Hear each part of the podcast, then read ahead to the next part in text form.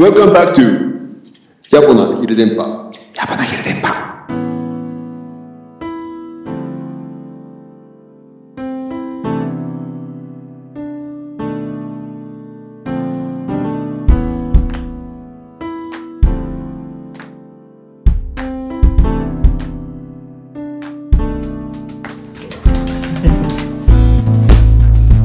はい。Welcome to ヤボな昼電波。いや、今日は初の対面収録をしております。いやなんか改めて考えるとちょっと変な感じですね。変です、変です。これが普通なんですけどね。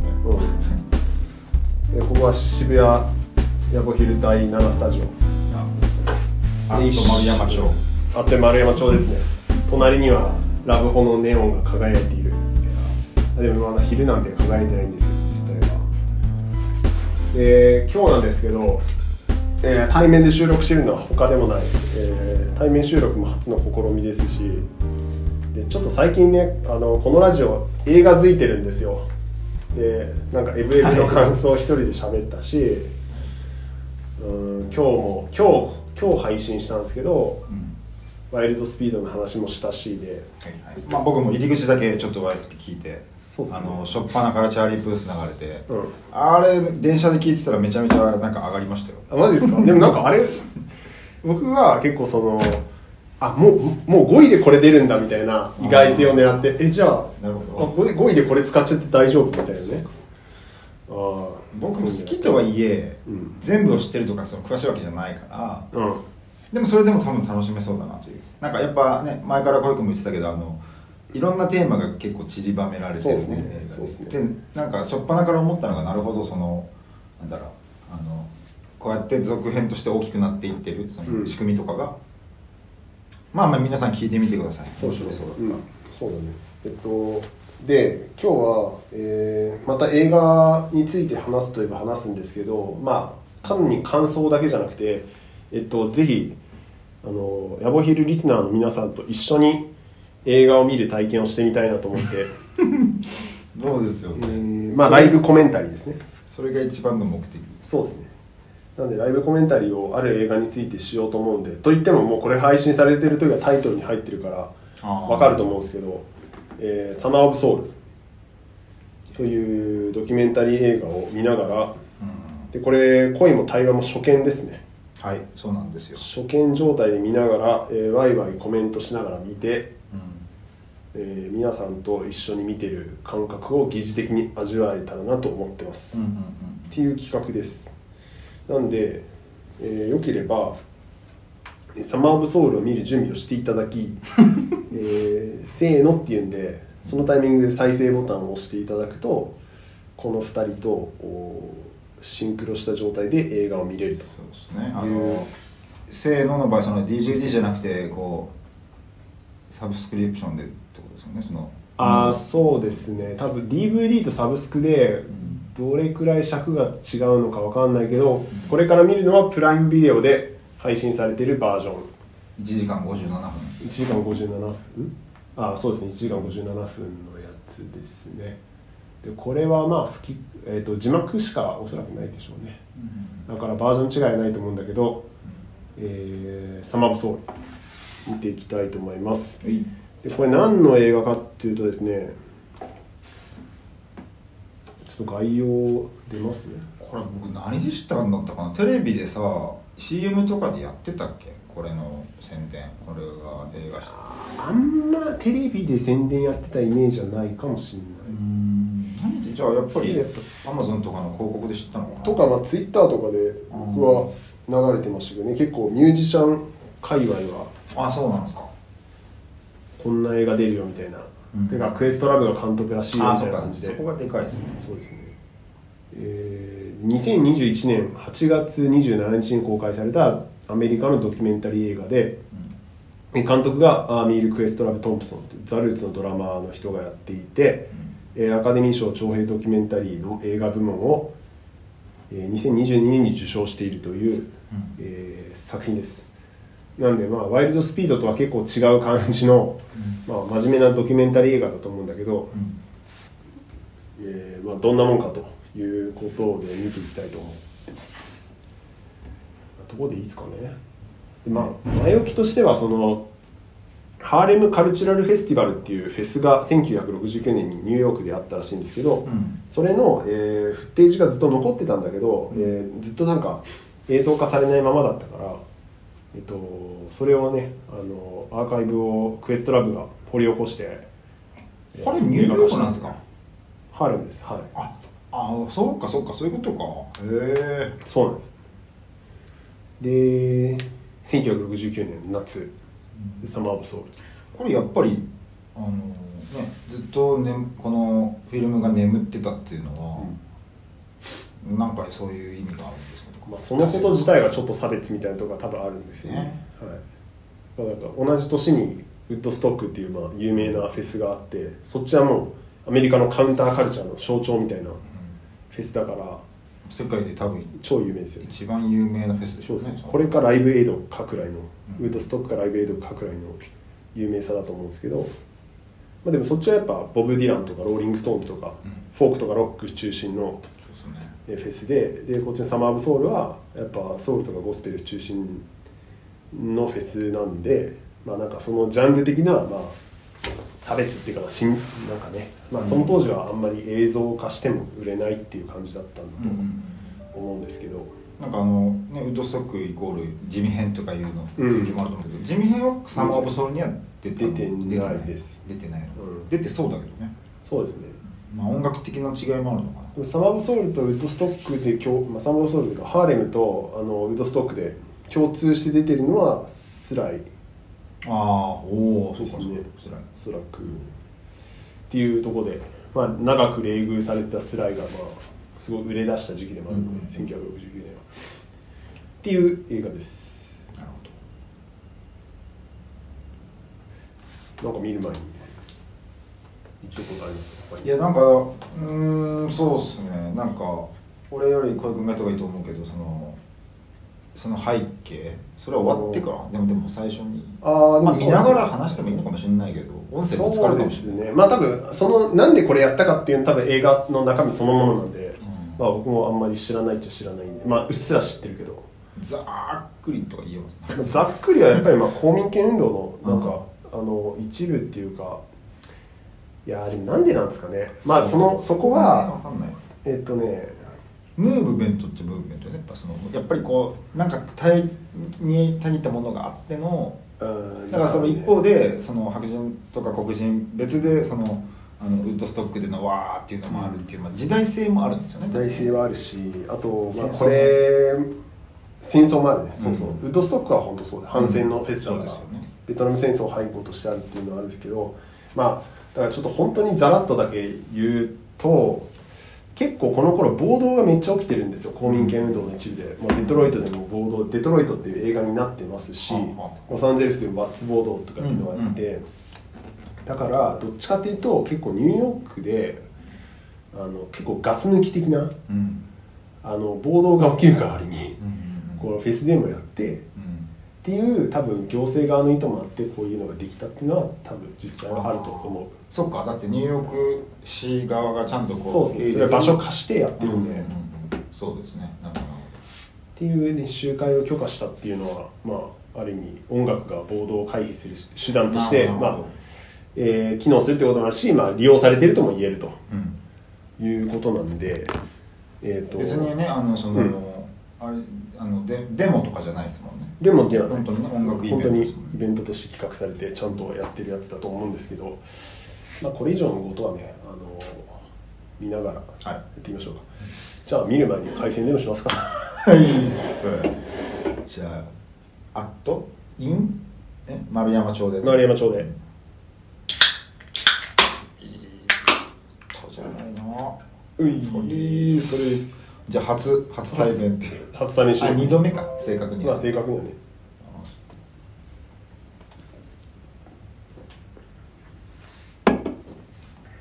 あ欲しい1回目の結構贅沢ですねこれね。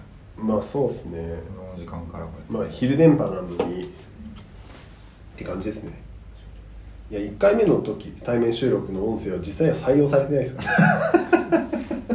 普通にリモートで撮り直してるから。会 話確かにね。いやいやなんかね本当あのこれも僕らのこの回もうん。まあなんかコロナ禍のこうちょっとこうで現れていうかかに。これが普通なのに、うん。なんかね変な感じなんですよ。まあすぐ慣れそうだけど、うん。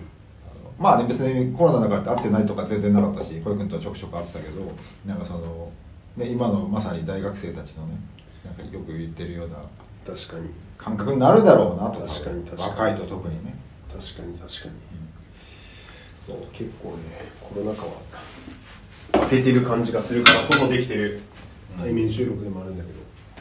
でもあのねあの音取った時もあの黒田君とうん。グッチーとやった時も 2022?21? 2, 2の9月かな、でしたね。ここから近いねそうねめっちゃ近いです。だからあっちがヤボヒル第6スタジオでこっち第7スタジオです第7スタジオか、はい。いいですね。えーじゃあ見ますか。はい。お願いします。じゃあえっとね、えー皆さんも再生ボタンを押すのは、えーまあ、このタイミングにしてください充電はまだ大丈夫ですね。充電全然大丈夫です。じゃあ12分のまあじゃないな。これあれだな。そういう時計はないのか。あそうねまあいいっすよ。でもちょうど時間としてはこっちは時間で見とくあまあややこしいね。じゃあせーのということで。せーの。再生。このコンテンツには喫煙シーンが登場します。あこれ見とく？もうちょっと開いとく？どっちがいい大丈夫ですこうやるのとかあこっ手前のやつあでもこのくらいか見づらくここに消しちゃうんですよなんかこう視界の中にさ、コードとかなんかがさ入るってすごい嫌で。だから映画館とかだと人の頭とかやっぱねそのあ遮遮るのあ嫌なんだ。まあ慣れちゃえばいいけど。僕全然気にならないですよそういうの。でもそのフォックスターチライトピクチャーズいや。こういう国ぐらいでかい人が。僕全然気になるんですよ。あボン前にいるとってなってると。あ始まりましたねいやこれ俺らちょっと音ちっちゃいだ。でもそうすると入っちゃうもんね。まあ入ってないですよあでも字幕があればまあいけるか。そうまあ会話は字字幕で終えるけどまあ、音楽シーンがどれくらいボリュームちっちゃいかですね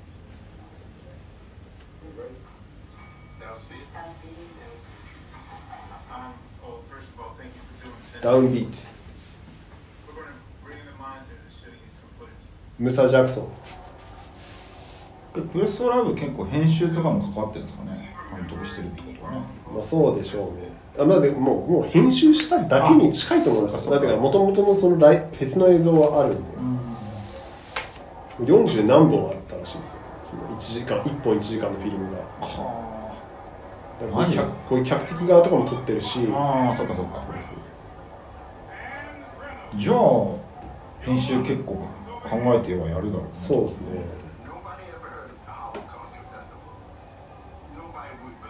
ちなみにこの映像以外で現代の人に生きてる人にインタビューとかそういうのもあるのかどうなんですか？でも今の最初出た人は多分そんな感じ今の人っぽかったですね、ちょっとオルガンの音が聞こえましたね。まあだから感覚的にはあのなん何も考えずに来る人にとってはこう本当になんかゴスペルとかの野外フェスみたいな感覚で来た人もいたの？まあいたでしょう。でもこの頃はなんかそういうフェスとかがどれくらい一般的だったのかわかんないですけどね。じゃあかなり特別っていう感じか、ウッドストックはどこでしたっけ？もっと南の方だった気がします、あ入場無料。うん。そうなのね。ただの空き地でしょだからそっか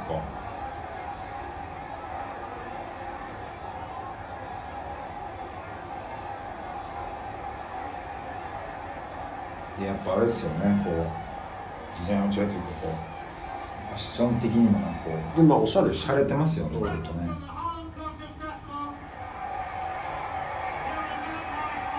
あ空き地じゃない一応公園ね。ウッドストックニューヨーク州なんですね一応ね。今調べたけど、うんまあニューヨークも広いですから。ねいきなりスティービー・ワンダー本当だ。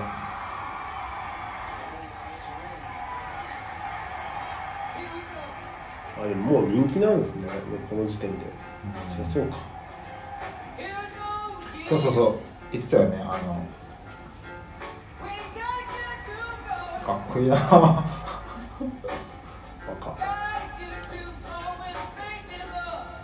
でも声が意外ともっと若い時代かと思ったら出来上がりつつある感じの気がします。だからまあスティービーが一番売れたアルバムとかよりはちょっと前ですはいはいはい。そうかそうか。あの書いてくれて保育君がまとめてくれてるけどキーオブライフそう。トーキングブックか。トーキングブックよりは前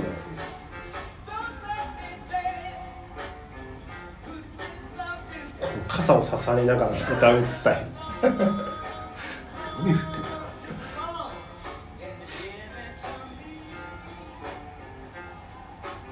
る番傘みたいなの持ってですねお客さんが。本当だえ？ああこういう狼藉をするのか。スティービーがドラムすげえな、まあ、これって何でもかった何でもできますよね、まあね。でもライドの位置正確ですね。ほん。とこれは見えてんじゃないのって思われる。確かにこれ見えてると思われるわ。まあでもねフォームで大体場所座頭市だからな。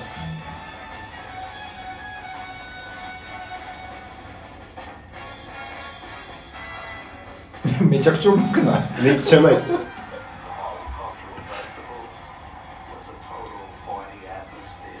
まあ、ドラム叩いてるのは知ってるけど、まあ叩いてる映像は見たことないです。ね。そうそう。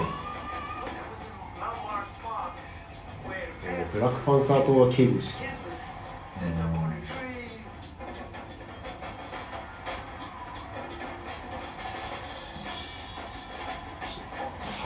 開きまくりだな。ハ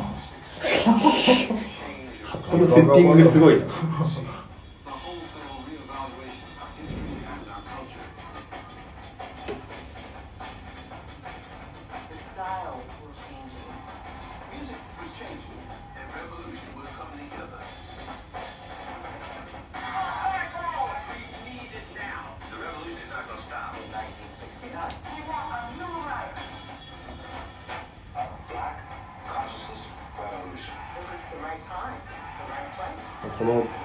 ドラムソロに合わせたモンタージュっていうかっこいいね。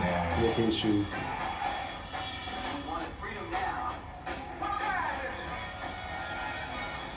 やっぱ初っ端からスティービーをね出したね.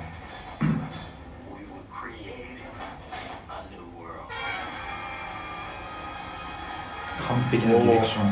わあかっこいいね。これがアーバンタイトルですか。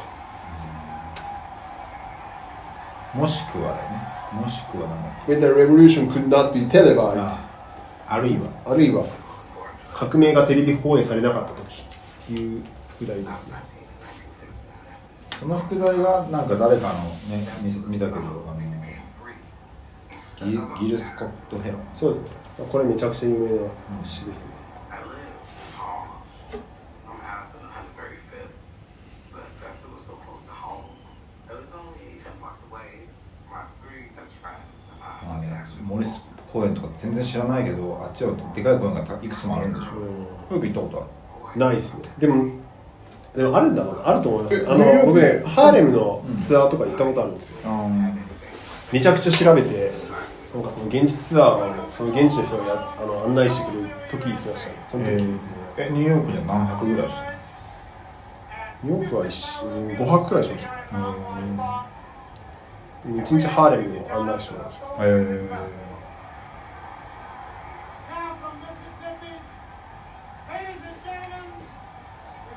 ねルッカーパークっていうストリートバスケのめちゃくちゃ有名なコートがあるんですよ。えー。公園はやっぱり意外といっぱいあるんですよニュー。ヨークこれ音声的にどうだろうねバランス。でかいかな。でかいような気がしますね。ねなんか気持ちすぎるか。編集がめっちゃ大変になりそうだね。いやこっちががっつり入ってたら大変だと思います。ああそっかそっか入ってたら入ってたで。なんかこれ変わるかも。ちょっと。壁を作るっていう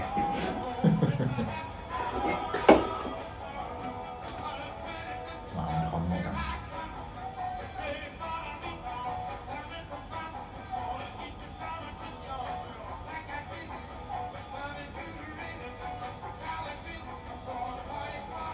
な足長。っ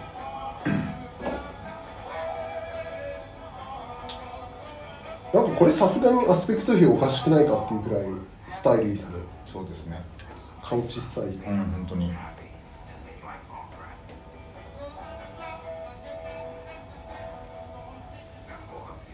うん。マジで黒人がやったみた、い、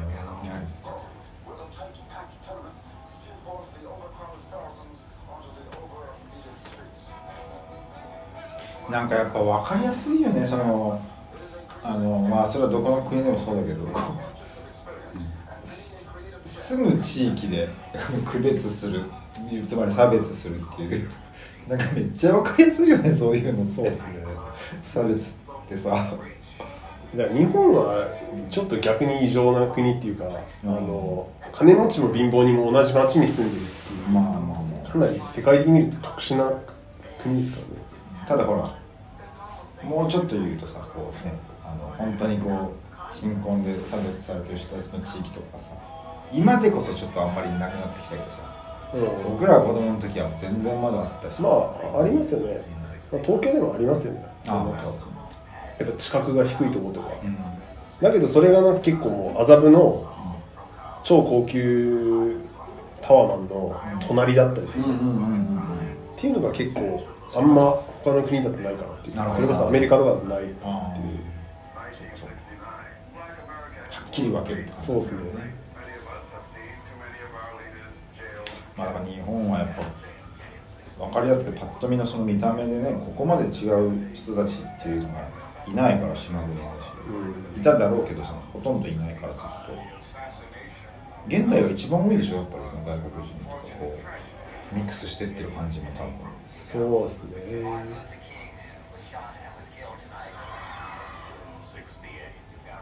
まあそれこそまあ日本にもねそのなんだあの血統はありますけどね、あうんあのそれこそ在日の人たちの外国とかはこれはかなり根強いあの、な流れがありますよね。広島にもありましたね。あ。と屠殺場の周りとかはまあそういうめっちゃそう苦性苦性外区みたいな。まあそしたら九州もね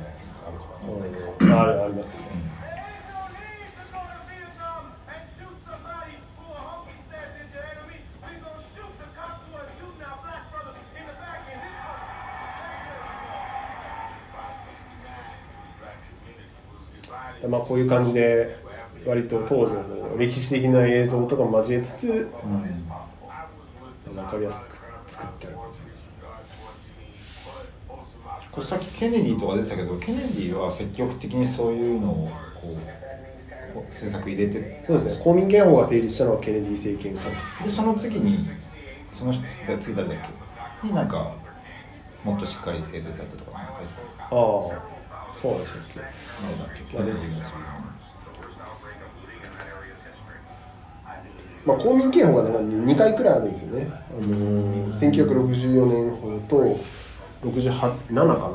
やっぱり2回目の方がより本当のまあもうちょっと形づいてきた感じ。そうですね。1回目はもう形だけでしょ形だけっていうのもあるしあとアメリカってすごい変な国でそのすごい地方文献だからー。なんかこ場所によって違うあうの国が決めてもそう州州法であのいや黒人この店入れねえからって言ったら全然それが維持されちゃうっていう、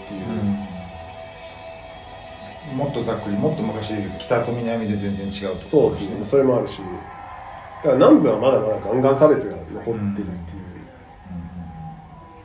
時代ですよね。まあグリーンブックとかそういう話でしたよね。ああはい結構映画音でかい気がするなマジで。あいいよそうね多分編集めっちゃ大変になるかなそれか俺らがもうめっちゃ大きい声で。あめでも声は張った方がいいあ BB キングが出てきましたね。結構こういうファンキーなやつもやるんですね。ね。BB キング全然聞いたことないけど。ああこの人が？そうそう。あ結構やる。まあそうなんですね。なんかもっとスローブルースばっか弾いてる人が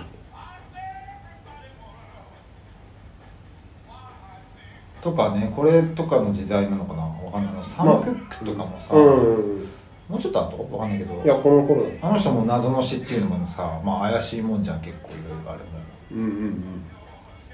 謎の死にされてるけど暗殺臭いよねかなりあれはね。そうですね。めちゃめちゃ若いよね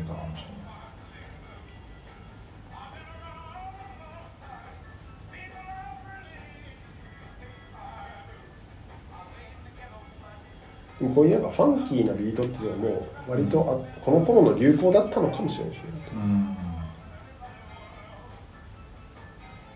え65年だっけ？59ですよ。69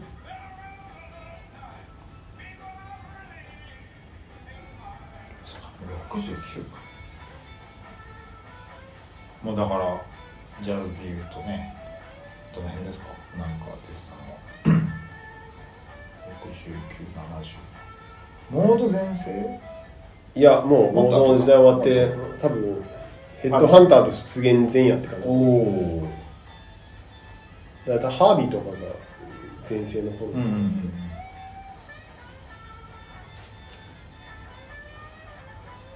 やっぱ特にアメリカは時代を分けなくてもずーっとブルースは人気ですよねやっぱ。ねそうでしょうね、うん。パンクもそうだしロックもそうだし基本ブルースでも。そうですね。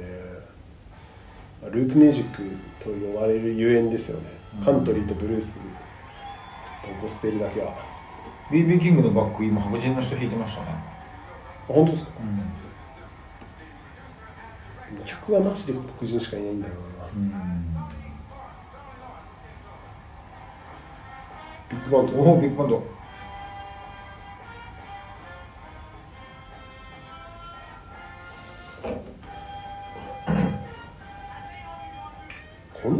PA とかどんなもんなんですかね。野外でやって。いやー優秀な人やっぱり使ってるんじゃないのかな。わかんないけどね。一応マイク立ててるからどっかからスピーカーあったよねでもね。開始はあったから。ああ。どどっかにスピーカーあるでしょ。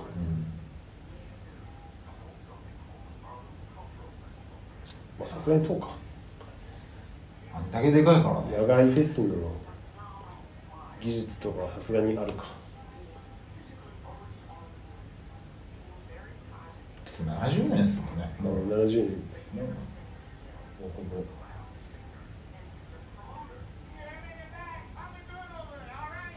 でも意外とアンプとかそんなにたくさんは置いてない。お。ロイエアーズだ。うん。そうだからなんかこういうかなんだろうな。やっぱちょっとロックっていうかフュージョン前夜って感じですよね、うん。あのロイエアーズとか。ボビー・ハッチャーソンとかドナルド・バードとか。だから今結構ヒップホップに、うん。い今っていうかまあ90年代とかにこうサンプリングされた音源がめちゃくちゃ作られてた頃ですよね、この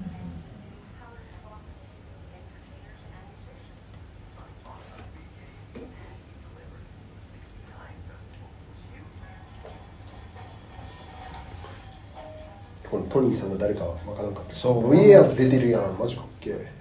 トニートニー・ローレン。ローレンスって言ってまああほら音響のことやってる。すごいすごいやっぱ。サウンドシステムが気になりますよね、だって生ピも使ってるからさ。結構大変だと思う。そうそうそう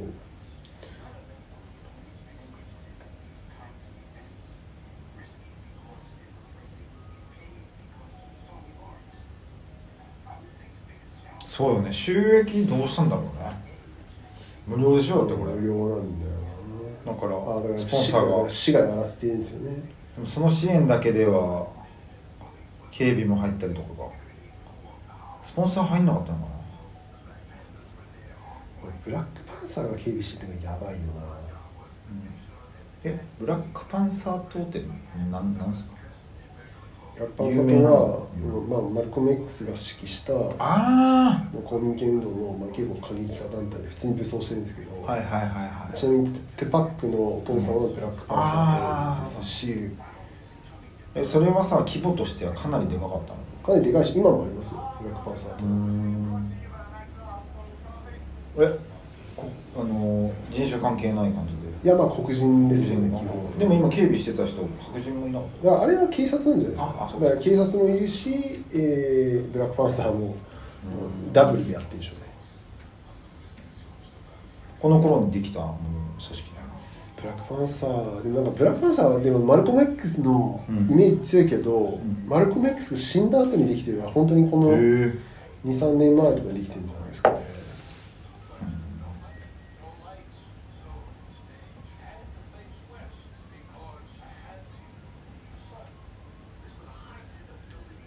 照明とかもね。確かにな。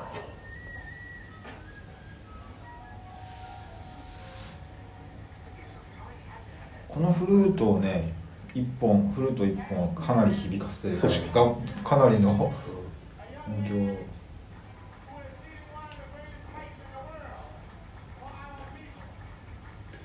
たまに近々。誰だろう。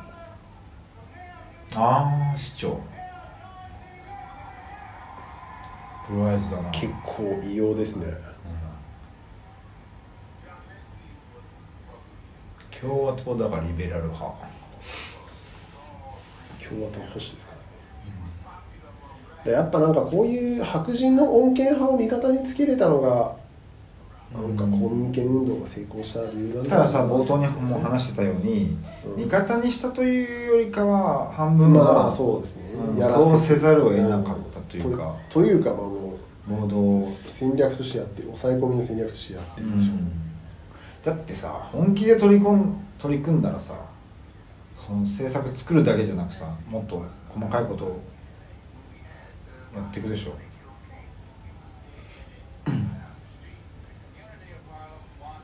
まあでもそういうのってさあれですよね。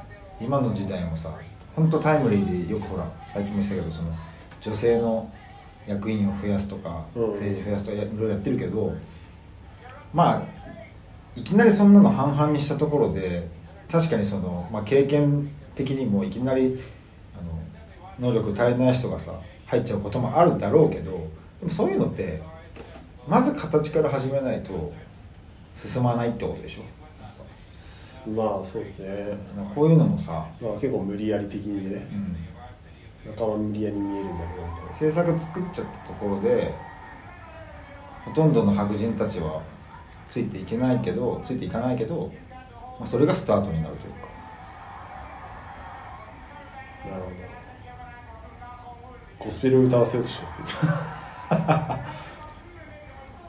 これ普通にあの何だっけ今の大統領えっと大統領の名前何でしたっけ？今の大統領わかんないっけいやいや。ああのあの偽物ということでしょ。なんだっけなんだっけ。バイデン。ジョー・バイデン。そうバイデンね。バイデンも教会で歌ってましたよね。あ本当。俺はチャーチで育ったみたいな。全然歌えてない。嘘じゃねえかっつって。えど何系どういう感じのいやめっちゃ普通の。クラシカルいやいや全然クラシカルです。あ本当？スーパーハイパーゴスペルチャーチです。え歌上手なの？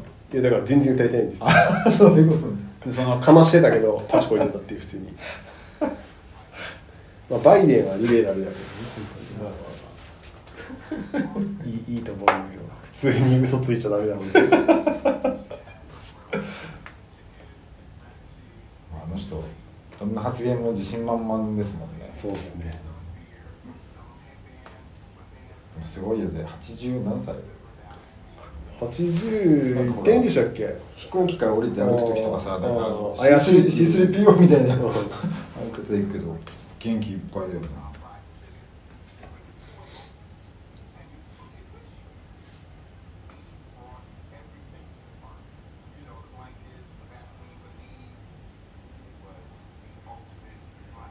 基本的にはニューヨークの人たちが来たのかなやっぱじゃあ。地元の人が来たんでしょうねさっき。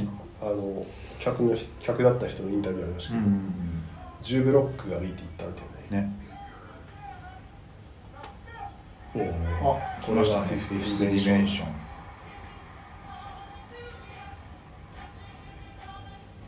この人こ黒人に見えないな。そうちょっとねまあカツラかもしれないです混ざってんのかカツラなんじゃないですか。なカツラかもしれないですね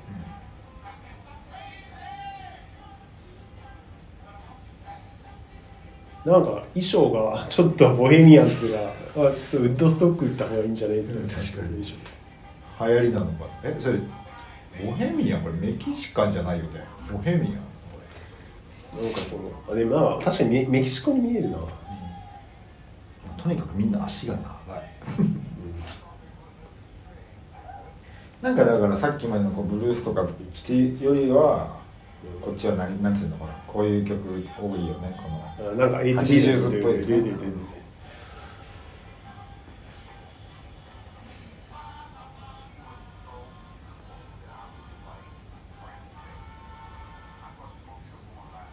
誰が喋ってんだ？あこの人か。ムサ・ジャクソン。最後ミスター・ジャクソンって何何の人？これで何の中まあみまあ完全に見忘れましたねそれを。だよね最初に。まあ後からも出てきそうだけど。セントルイス。まあ客だったんでしょうねムサ・ジャクソンは。ああそういうことかな。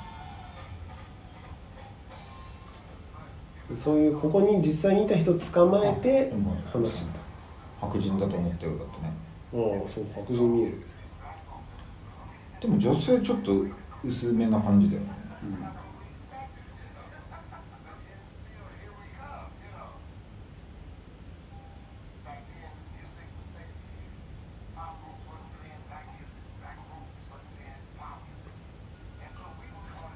なるほどね。そうそうだから人種で分かれてたちゃんと、ね。そういうのはなんかまあちゃんと考えた上で思うけどちょっと僕が違和感がある。しょうがないけど時代的に。なんか、うんうん。黒人もポップスやると絶対面白かっただろうし、そうですね。うん。まあ、徐々にやることにはなるんですけど、まあ今はあのそういう時代ですけどね、うん。だからやっぱ俺とかが全然想像もできないようなさなんかもう厳しいこうなんていうの差別がやっぱ常にあるんだろうね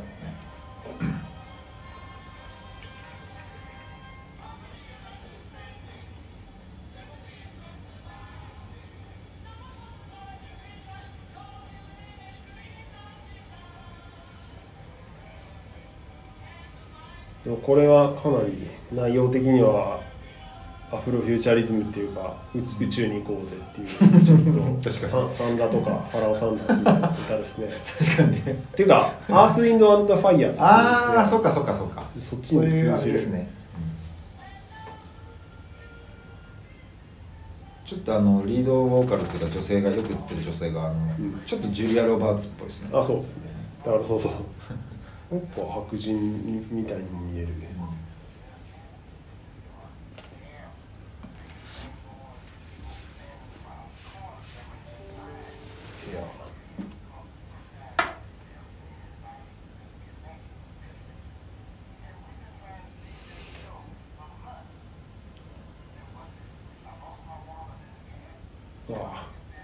車かっこいいっすね。インパラじゃん。タクシー全部インパラじゃん、な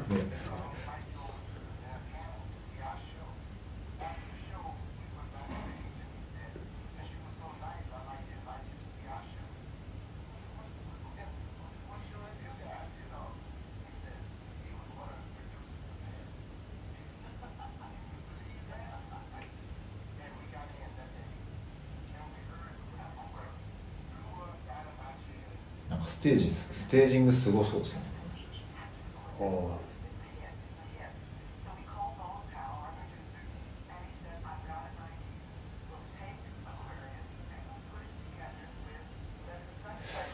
フィフスエレメントって決してこう有名なグループじゃないと思うんだけどその、こフィフス。フィフスエレメント。あフィフスディメンション。かなんか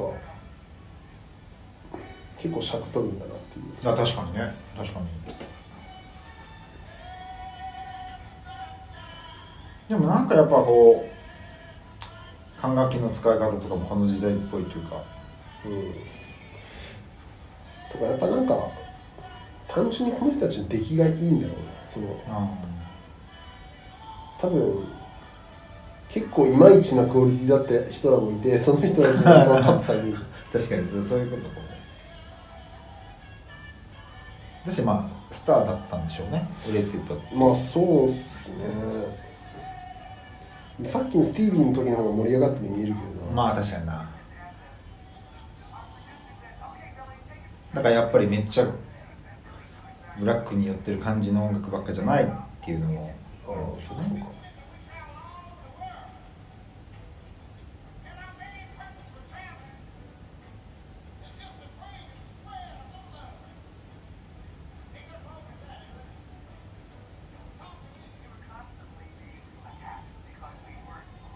確かにノリがちょっと違うよ。そうね。うん。そうそう。なんかソウルって感じじゃないですよね。ソウルでゴスペリって感じじゃない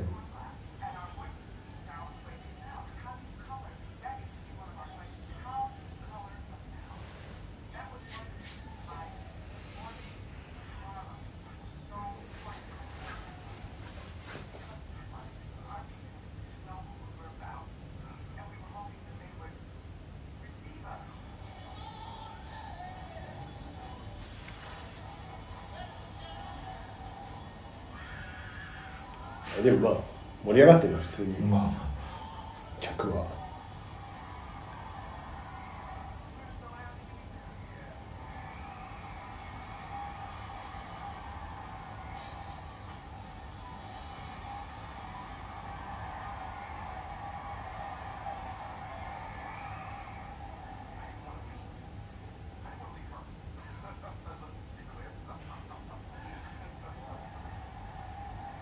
ちゃくちゃやっぱ尺取りましたね。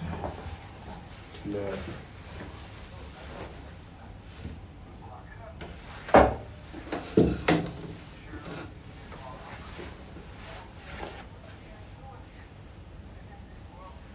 お。お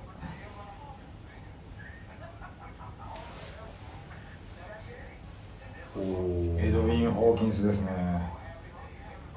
あエドウィン・ホーキンス・シンガーズってこんなやっぱもうその中に普通クワイアなんだその中にさっきのメンバーも入ってた。ってと。かねそんなことだよね。いとこがいたってことですね。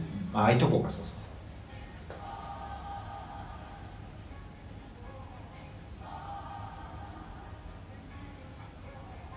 ちょっと癖つ癖強いな癖強だよね。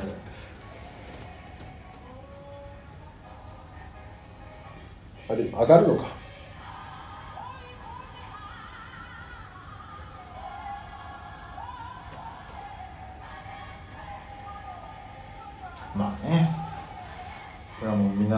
んみんなのソウルなんでしょうねやっぱ。大ハッピーです何年ぐらいなんでしょうね。でもめっちゃ古いんじゃないですか。やっぱ古い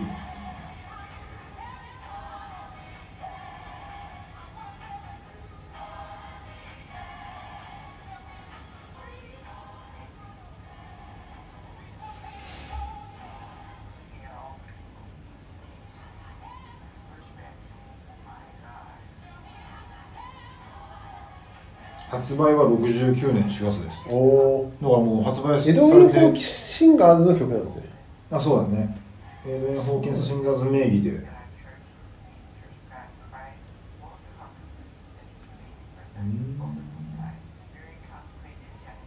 じゃあもう出たばっかりぐらいの時なんですそうですね。まあでも分かりやすいか。18世紀の賛美歌を元に書いた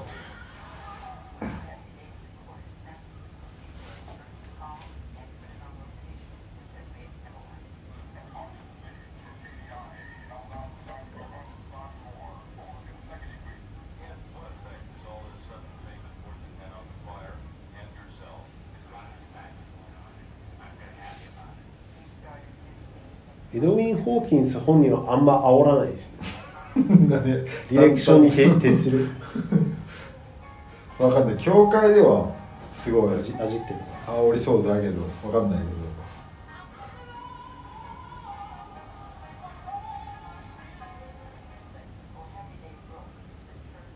え？なんで？ああそうなんだ。じゃあやっぱり今のほら僕らはさ今のゴスペルとかを知ってるからさ「オーハッピーデー」とかがこうクラシカルに見えちゃうけど当時は相当なこうなんていうの新しい形だったね。ダンスしてだって。でもペンテコステ派で禁止されてた時何何今ペンテコステ派が一番何ペンテコスなんでペンテコステって一番出てたんですけど、うん出てた出てた。あのまあそういうスクールがあるんですよ学校？学校じゃなくて派派閥があるんですよ。その教会の。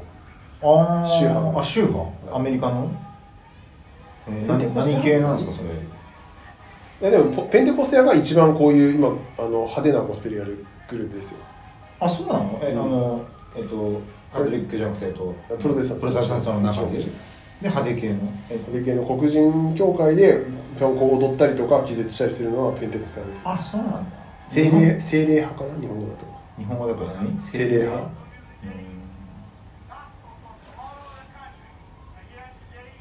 で白人系のだん認められたんだろうね。白人系のプロテスタントは何派が多いんですか？言葉で言うと。白人は何が多いでしょうね。バプテストです違う。バプテストとかまあちょっとそのいろいろ入り組んでるんですよ。そのなんかメソジスト派でも黒人系と白人系があったりするんでそのなんかその分派はまあしょうがないけどあんまやりすぎるのやめてほしいよね。いや本当に。一緒でいいやん。一望できないんですよ。ただね全然こうし聖書の解釈が違うんでまあとまりはーちょっと変だよね。でもそうしそうでもしないとまとまらないのかな。やっぱ一個一個の単位が小さいですよね。やっぱ実は、そうそう。組織のそもそもがその細分化されてるからそうそもそもがし州によって全然違うとかね。違うし教会によって違うし。全然人種間で差別し合ってるし違うまあ差別してるし。どこが自由な国なんだっていう。どうですか？でもすごいねそれで何何百年やってるってすごい。だからまあそのある意味大きい公共みたいなの信じてないから自由だっていう感じですよね。なるほど。その辺はすごいなんか精神的にはオタクに近くてだからあのコミケとコミコンとか好きじゃないですか、うん。SF 大会とか。ああいうのは多分その教会とか、はいはいはい。とかこういうフェスとかでこう、うんなんか近くの近所の人たちだけ集まって集会するとかっていうのにすごい精神的には近いと思うんですよ。なるほどね。でそこそれこそが自由だと思ってるんですよ、うん。彼らは集会の自由みたいなのは。あっていうのを言ってる間にステープルズシンガーズのステージにめっちゃ進んでんだけど。ー いやでもかっこいいっぽいですよこれは。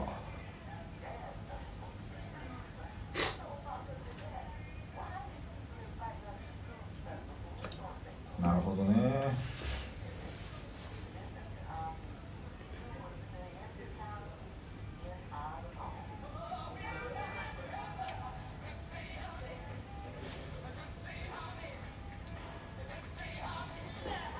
こういう人たち家族ですよね。多分あそうなんだ。お父さんがギター弾いててあれはポポップスっていう。まあもう亡くなってますけどね。あ本当だ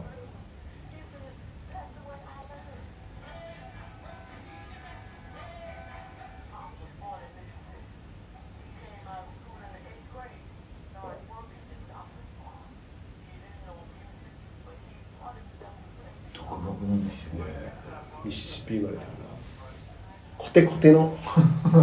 ですね。ミシシッピリバーとか近かったのかななんで黒人えさ農園で働いてた時っていうのはこれは普通に奴隷じゃないってこと？奴隷じゃないか。その後の時代だもんね。奴隷制。でも奴隷制まあ終わってももう全然そこでほぼ奴隷に近い契約で働かされるっていう。のは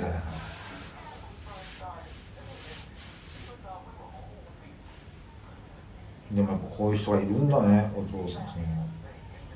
その独学でやってってね。これなんか家族でこう教会で歌うグループ作るとかっていうのは結構独特ですよね。確かに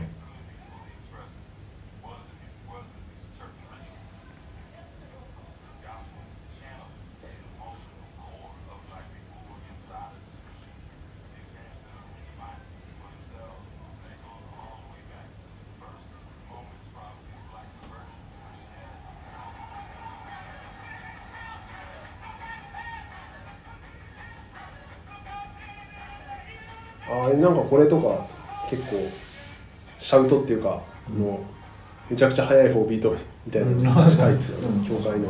ああなるほど今の結構ペンテコスト派の踊り踊りに近いですね。うーん。ペンテなんだっけコスト？ペンテコステ派。コステ、ペンテコステ派って西海岸とかには結構いるんですか？もう全米に全米いますね。でいわゆるゴスペルチャーチってペンテコステです大体。ああじゃああのヒューストンとかあのグラスパーとかやってたのもそういうね。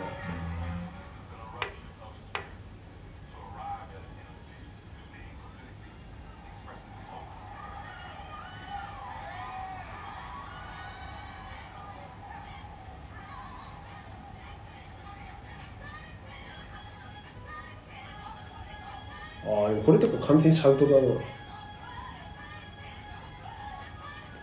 ゴスペルなの？これゴスペルですよこれはもう今ペンテコステ派の,、あの礼拝の最後から2番目くらいにやるやる一番盛り上がるタイミングでやる音楽です。ね一番高まる時のそうです。ねこれで気絶しまくる。はいはいはいあでもそそれそれ言うたらヤボヒルの別の回でゴスペル回でも話したかもしれないけど僕も2度ほどその日本のえ友達知り合いのミュージシャンがやってる教会でそれ経験したことがあって ちょっとびっくりして1回目は正直違和感しかなくて。なんか別にまあ音楽的に高まるとこはあってもそんな感極まるような他の人たちがこう涙流してるようになってなかったけど2回目はなんとなく乗れて、うんうんうん。まあ、形式を知る知るとね分かりやすいから。そうですね。最初は戸惑うかもしれない。でこんな激しいマヘリア・ジャクソン初めて見ましたねへえあそう。あそっかやっぱ静かに歌い上げてる人だから。これやっぱライブ仕様なんですかね。だしやっぱシャウトとかするんですね。するんですね。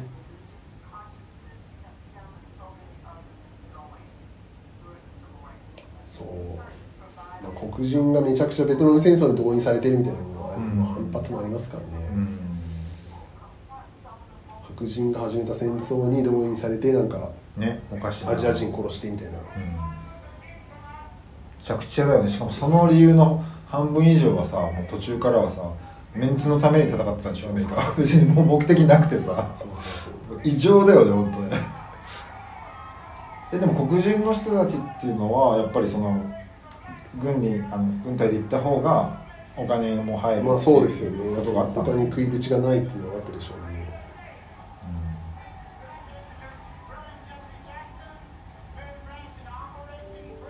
マヘリア・ジャクソン一瞬だったな本当だ。いいねなんかこのああいうさっきの人のハットにデニムのこのセットアップで。デニデニ。たまんないですねこういうの。後のサムですよ TFF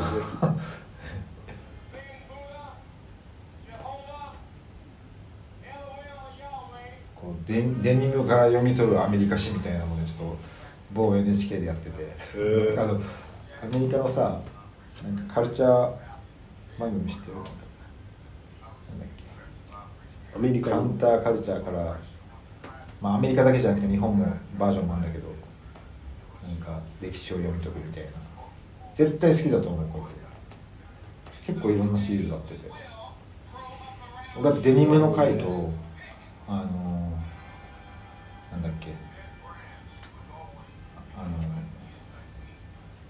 あと役者の誰だっけ007じゃなくて。証拠トムトム・クルーズトム・クルーズ。トム・クルーズイコールアメリカ史みたいな。結構アメリカを表してる確かに人生で。世界進出も含めて。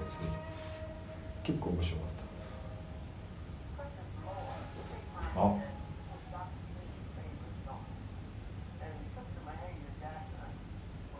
これやっぱもう終盤の方こういう曲って。関係ない。これ多分最終盤じゃないですね。うん。もし礼拝でやるとしたらね。あでもこれはあのキングレのキング牧師が暗殺されたのでああ。そのトリビュートですね。てかマイリア・ジャクソンでもこの時からめっちゃしっかりおばあちゃんやな。なんか60歳で亡くなってるんですけどめちゃくちゃ老けてますね。あそっか。去年6いやでも晩年かもしれない。黒がいや晩年ではない。ではない。あでも晩年かな。あでも結構晩年かもしれないですね。でもにしても、まあ、黒人ってね若々しい人が多いから見た目がね。キング牧師なくなったら50代だ何としても50代に見えないキング牧師って何年ぐらいまでやったっけ？暗殺は。割と近い年はねでもでも、うん、そうだからトリビュートだと思うんですけど。割とタイムリーなだから69年なんですね。翌日演奏する予定だった。っあそっかそっか。てで字幕出てました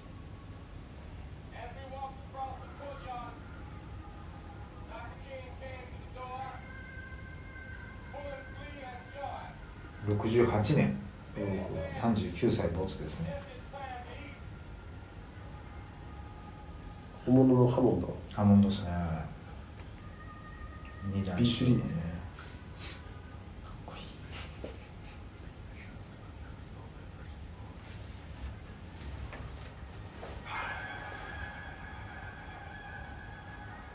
そうねだから4月があのブラックヒストリーマンスじゃないんだけどなんかこ一応なんか黒人音楽週間みたいなっていうのが、うん。なんかマービンも4月にな亡くなってるしなるほど。キングとかも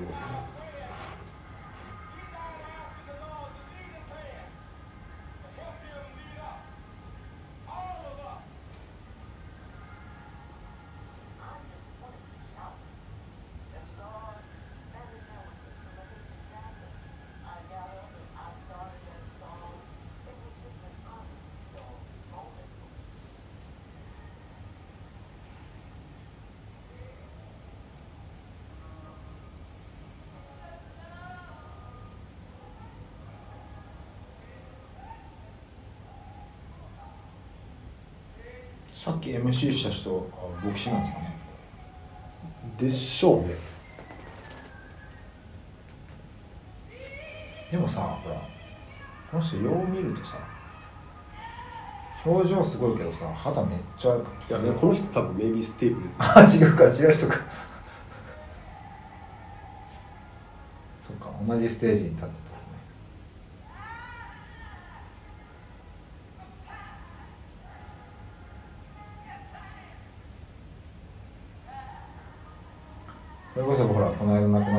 好きな人なんだっけ「レア・ザ・ワールド」とかも歌ってるね。ティナ・ターナ？ーナタンとかってゴスペルとかよやんない？ティナ・ターナー知らんのっすねマジで。あの人アメリカって？アメリカですね。モータルとか曲出してると思うんですけど、うん、もちろん激しい曲ばっかだけどそのブルースっぽいのとかもやるし。ゴスペルはでもやんない。あんまり印象ないよね。あと全然やらんことはないんでしょう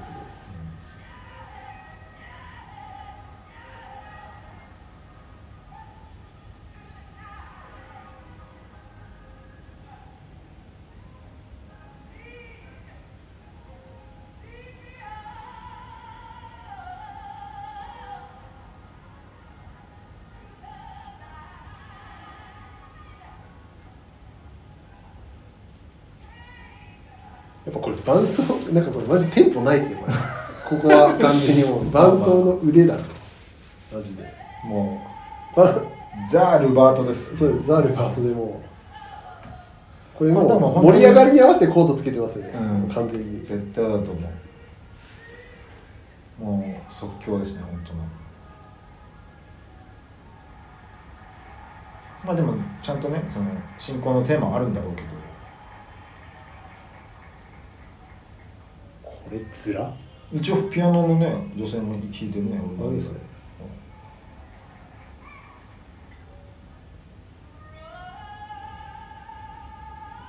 でもさ確かに老けてるね。老けてるけど肌綺麗ですよ。でも歯ないっすよ。まあなんかまあねで1本ぐらいなくなっちゃうんじゃないですかやっぱ。なくなるのかないや苦労したんかなみたいな。ああそうか。本当だ奥歯ほとんどないね。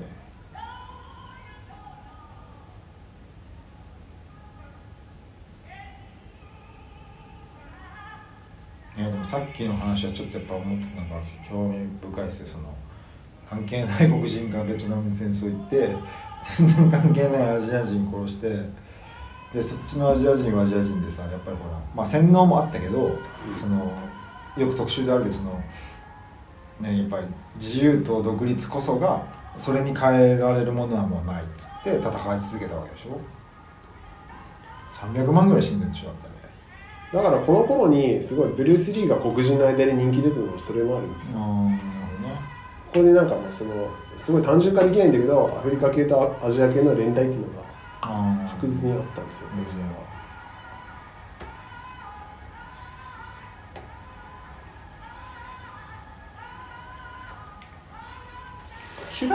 白人はいないね。いないんで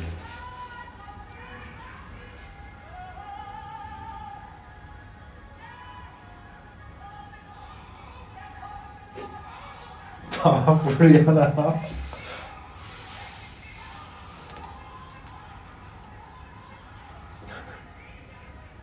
もうちょっとマイク向けてあげるよねなん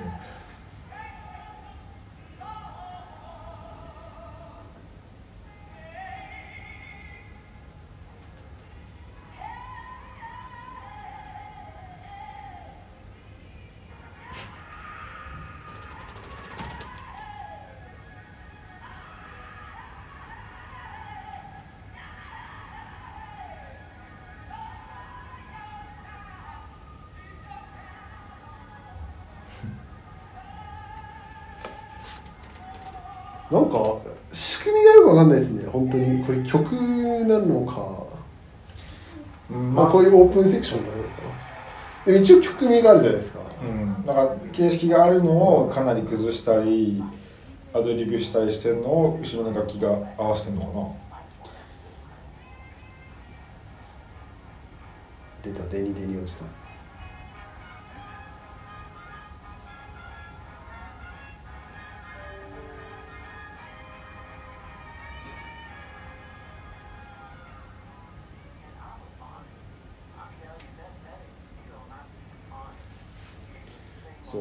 メビステープルズはまだ生きてるんですよね。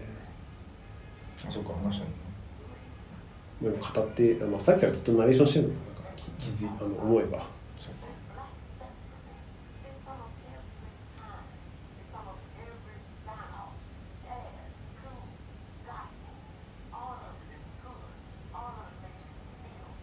ドジャズは出たのかまあさっきロイヤーズやってましたけどああれをドジャズと呼ぶなら。なまあ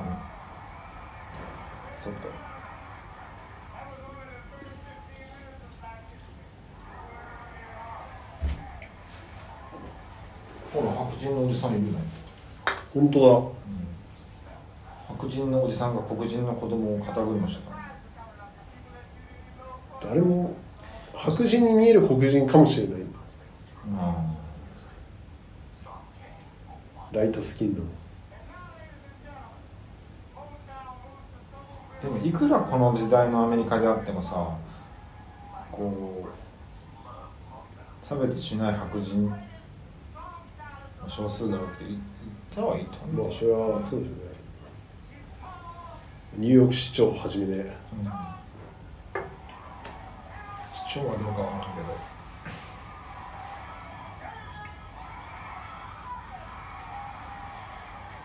知らんな。知らないな。でもこれほねこれ本当にこんな足長い。まあ細いっていうのもあるけど。おかしいよ。顔小さすぎる。なおマイガールって。カバーってことじゃん。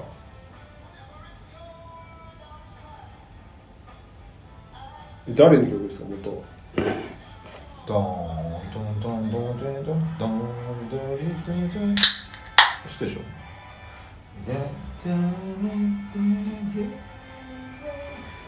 マイガールじゃないっけなんだっけ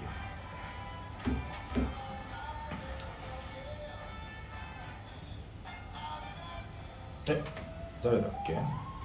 テンプテーションズだ。テンプテーションズなんだ65年だからまあまあ新鮮な曲ですよね。この人は誰なんだろう？テンプテーションズの一人なのかなテンプテーションのメンバーなんじゃないですか。マジに木の上で見てるからなんかね野音のなんか野音の隣の木か木の上で見てるもんでしょ。もしくはビルでねテンプテーションさっきなんなんていう人実はデビッド・ラフィー。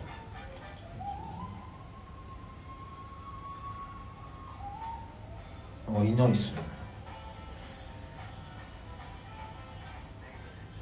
脱退した。ああそうなんだ。脱退したのにテンプテーションズの歌歌ったわけで いる。歌は下手だけどあれで下手なんだ。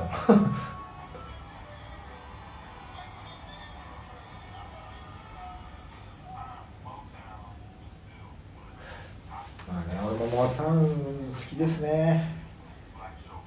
まあモータウンといえとまあ広いし曲も多いから何とも言えんけど日本でたくさん聴かれてるようなモータウンは僕結構好きですけどね。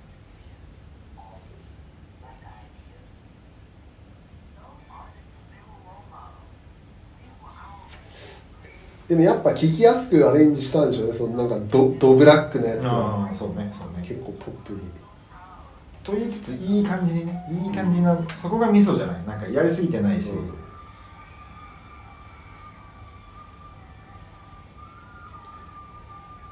っぱこのこれご利用しだったんかなこの裏声。裏声芸。裏声芸天才確かに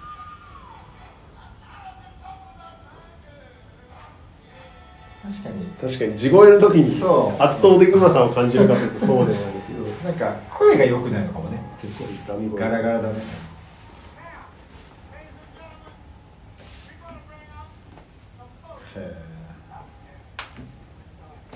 いや時代を感じるな。おおグラディス・ナイツだ.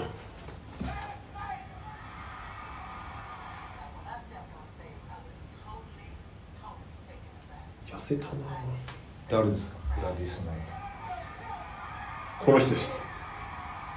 知らん グラディスもゴスペルモータウンじゃなかったかな。俺ああでもいいっすね。でこのこの3人がピップスっていうやつらなんですよ。えーこういうささっきのこういうダンス、まあ、これ含めこういうダンスって何ダンスっていうの？ソウルダンス。ですかねなんかねちょっとやでもこの時代のモータウンのやつらしかやらない。そうそうそうでもなんかかっこかわいいじゃないですか、ちょっうんと俺やってみたいな。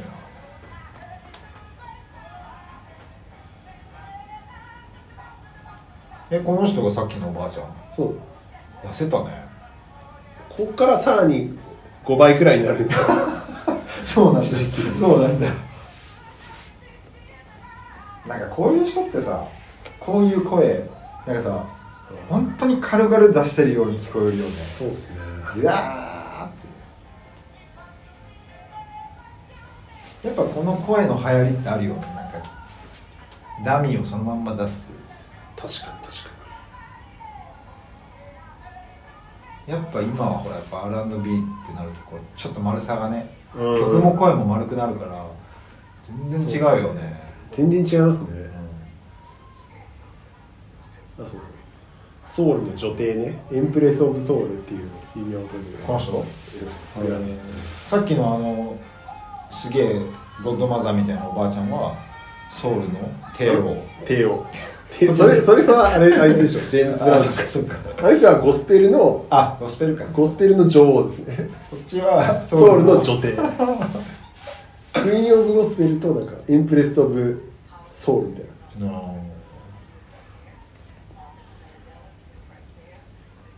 この人なんで知ってるかっつうとなんかボーイズ・トゥ・メンと一緒にやった曲があったんですだいぶ最な90年代になって、あそう。ん。うへえそのまあモータウンの先輩後輩みたいな感じだと思うんですけど。なるほど。その曲もいい感じ？まあいい感じだしボボーイズ・トゥ・メンの曲を一緒にもやってたし、うん。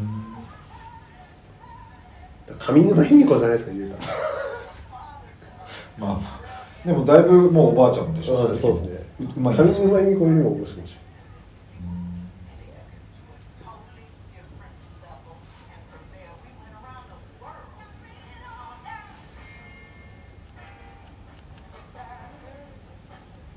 格好が可愛いですねそうですね。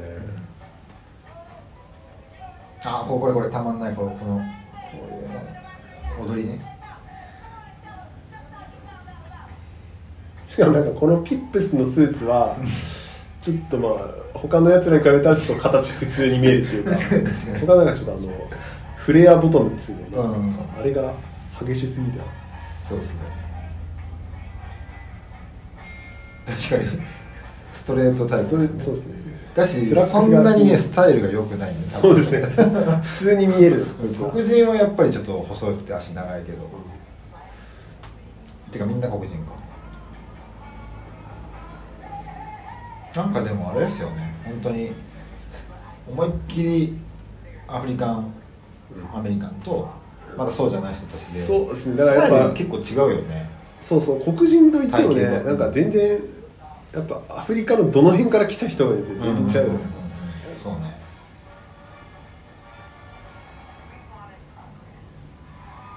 だオバマとかも実は全然普通のあの大多数のアフリカ系の人たちとは違うんですよ。あの人あの東アフリカの人でタンザニアの人なんで、タンザニア、おあのお父さんが。だからほとんど奴隷の人って西海岸から連れてくるはいはいはい。アフリカの、タンザニアってさなんだっけ？キリマンジャロとか違ってそうあっちあるよね。だからすごいこあの標高高くてあのマラソン速い人たちがよく出る地域ですよああなるほど、でボブサップってすぐバテるじゃないですか、うん。だからなんかその持久力とかあんまないんですよね黒人のこういう、あのアメリカに多いタイプの人たちは。だけどそのすごいこう長距離走とか速いタイプの黒人も逆側にいるから実はそのだいぶばらつきがあるというちょうど一回止めてあトイレはもう自由に。じゃあちょっとトイレ行ってきます。あ今平さんのトイレです。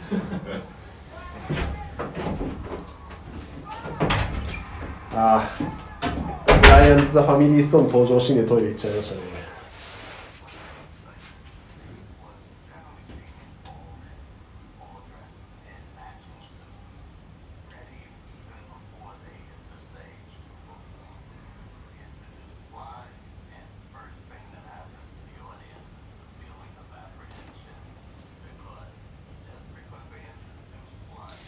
本当に、まあ、さっきも言ったけどウッドストックとウッドストックにも出てるしハーレムカルチャルフェスティバルにも出てるのがこのスライですからね。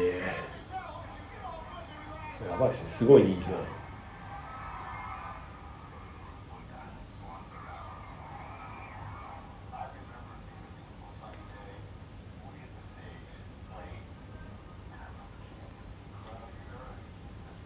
ドラムは白人ですしね。あのスライアンド・ザ・ファミリー・ストーンは人種混合バンドなんですよ。そうそう。性別も混ざってるし人種も混ざってるしっていうのがスライ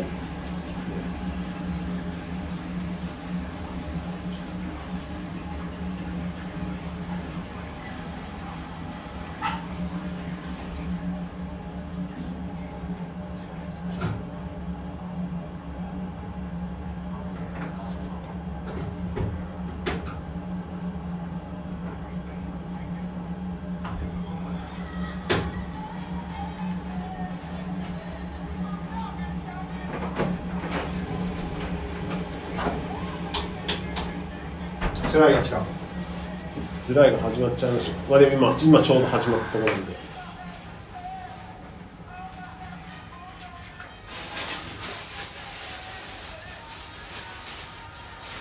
この人たちって大まかにあのなんていうのメンバーとかはずっと変わらずなんですか？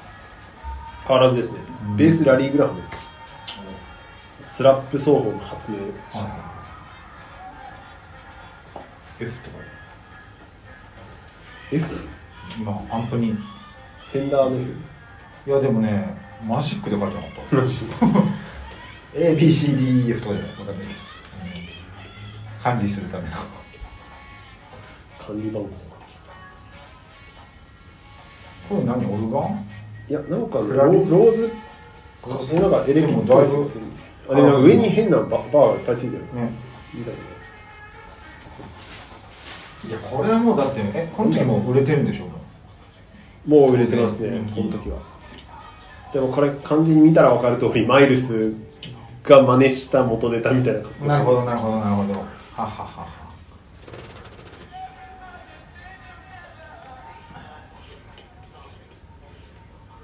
確かにかっこいいよね。担当楽器とかその編成だったり人種もいろいろっていうところがね。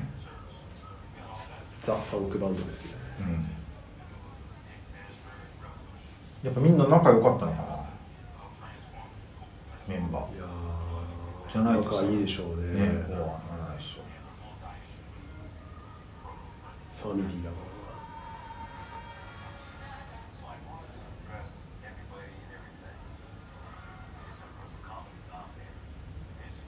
あっちにもローズがいるね、らそうですね鍵盤2台で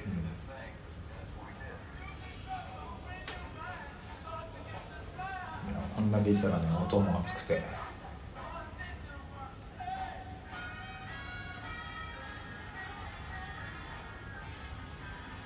すげえアンプが。すげえっすね。すげえっすね。壁。あ後ろやっぱ結構積んでるね。てかセット変わ変えてんのかなやっぱ。なんかあの今までやっぱずっと箱版みたいなやつだったけど、うんうん。これはもう完全にバンドでね爆音でやったんかなじゃあ。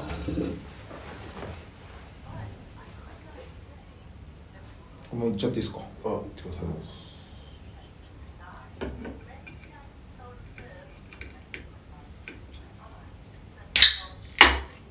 今日はねちょっと小江さんが気が利く小江さんがいろいろ買ってきてくれてね。レモン堂をね次は。完全に自分の趣味ですよ。本当？これ初めてのもありますこれ最近ですよ聞いたのこの塩今塩レモン。あ。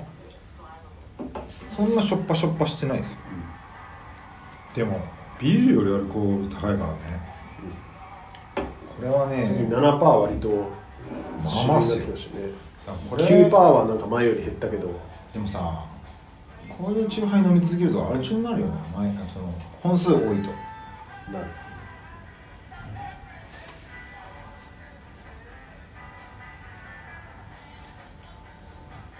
堀君って家で結構チューハイが多いんですか？最近チューハイが多いっすね、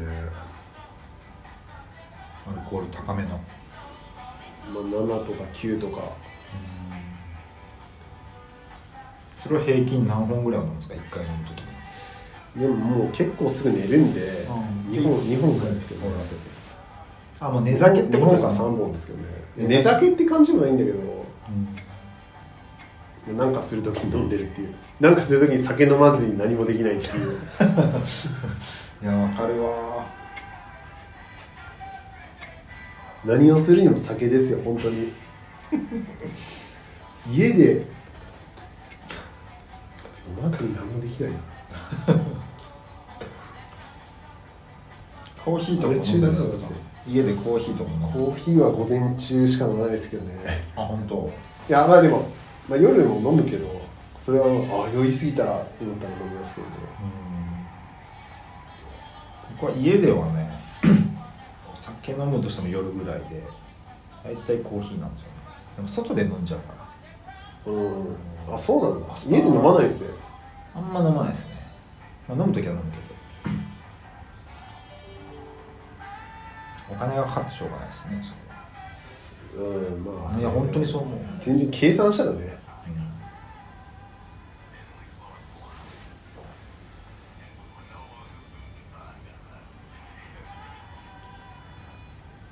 つらいって何歳の時に来ました？一番最初聞いたのって。やっぱ大学1年じゃないですかね。あやっぱそんぐらいだよね、なんかさ中高ではねなんか If you want me to stay から来ましたねうん。僕も大学の友達が聞いててういいよっつって。おおかっこいい。このこれですよ本場の、ラテンバンドが来るの嬉しいっすね、でもハービーのカバーっていう。まあね。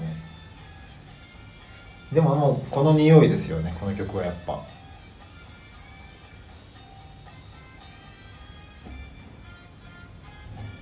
おーい。なんつうのああいうの。ポップっすね。だだででも一番盛り上がってたのはとりあえずスライでしたね。あまあそうでしょうね。がハービーでしょ。さっきマジでちょっと客席危ない感じだったでしょ。本当、も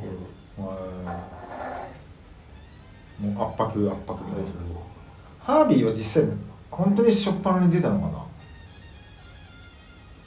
ウォーターメロあじゃははごめんハービーじゃなくてごめん。あのスティービーは。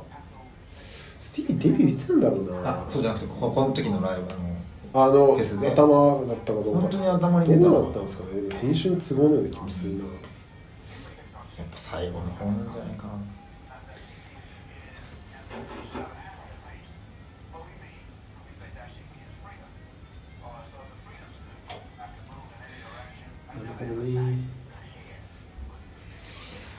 やっぱニューヨークはこういうカリブ系のコミュニティもうん。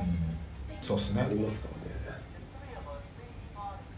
なんかカリブで思い出したけどちょっと関係ないんだけど最近とある店のマスターが流してた曲で音楽の店でなんかそのえーっと僕学生の時よく聴いてたんですけどあのスカッタライツってあるじゃん。うん。スカッタライツのね何人かいるのかな？一人ギタリストのジャズアルバムがあってやっぱほら俺意外だったんですよ。スカッタライツとかがジャズあやっぱやってんだみたいな。もともとみんなねああいう人たちでジャズだしこの人たちもそうかもしれないけどでなんかその根本にジャズあるじゃないですか。でねそのアルバムがめちゃめちゃ良くて上手でめちゃめちゃうまくて。で曲がねなんか何やってたかな。なんか言いたかったんだよ。な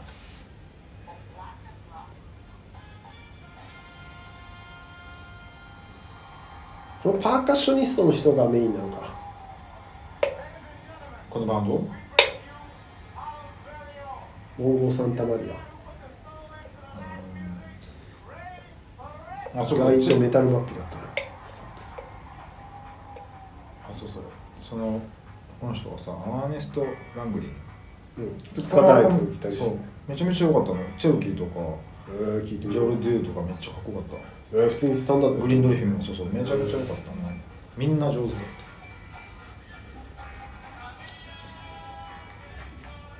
だからそういうさなんかカリブ系の人たちってかカリブなんだね一応あれはめちゃめちしょっぱなにさジャズやるわけじゃないよね。じゃないと思いますねやっぱこっちはこっちのやって、うんやりたい人がジャズとかやっていくんだよね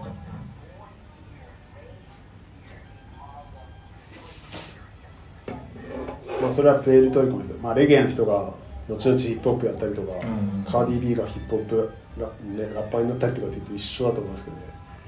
それこそあの距離近いですよねね、うん、YSP もワールドスイートもそうですね。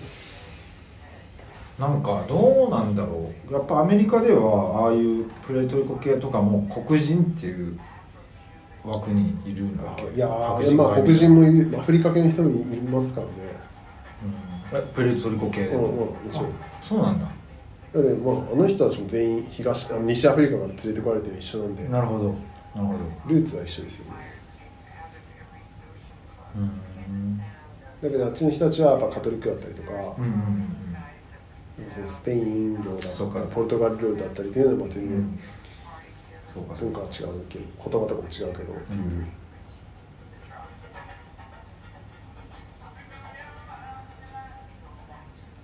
やっぱこの辺がね胸熱なんですよね。やっぱなんかニューヨークのこのラテンがめちゃくちゃ隣接してる感じっていうか、うんうん。うんそう。ね西西海岸にはそんなないような文化ですよねこういうのって。そうですね、まあまあ、東海岸はやっぱあ西海岸は西海岸にやっぱメキシコが近いから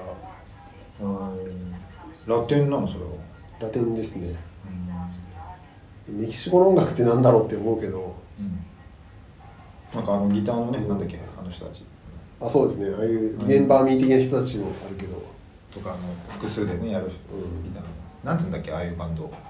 レストランとかでこう、ね、いるじゃん。なんか名前あるんですか？あるんですよ、結構好き。この時代からエレクトリックアップライトがあるというのがこのサルサのバンドの。なるほど。本当だプリンスの元カノじゃないですか。マジ？この人？白井、マリアッチって聞いたこああとない。なんかこういう。はいはいはい。これをだからカリブ。カリブというのかな？メキシカンだよね。ほらこういう時のピアノがかっこいいんだよな結局レイ・バレットがどれかわからんっていう。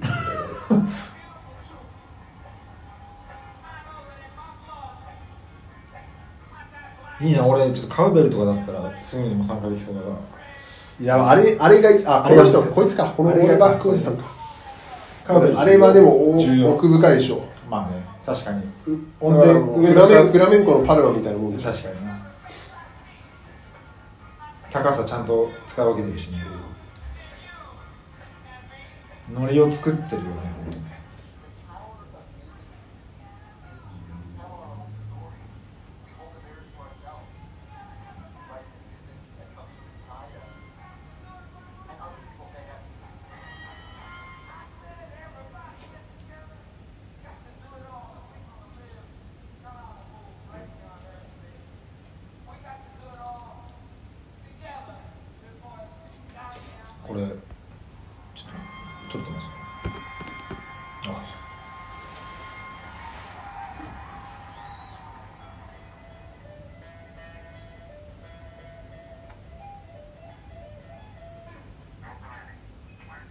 アポロスかこれは。確かこの年だったんじゃないかな。ああえこれニューヨークのどっかのスタジテレビスタジオではないんですよね。可能性はある。それを描くなんかドラマ多くない？なんかそのシーンボール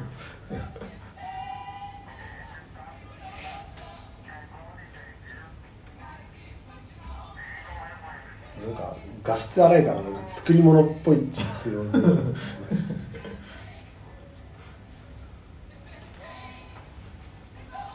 だってさステープルシンガーズ一回行ったのにもう行ってないっていうのはなんか確かにね。もうあでもまあそう行すってみてなんかさ、実はさ無理だっていう発見があったり分からんけど一回行ったら普通に2回行くでしょあんなアメリカみたいな。行っても意味ないみたいな話じゃないですか。あえ11号しか行ってないんでしたっけ？13号行こうとしてしくって行ってないんだあ1回しか行ってないよねだからねこれ。そうなんだ。なんだっけその船長。あのそれなん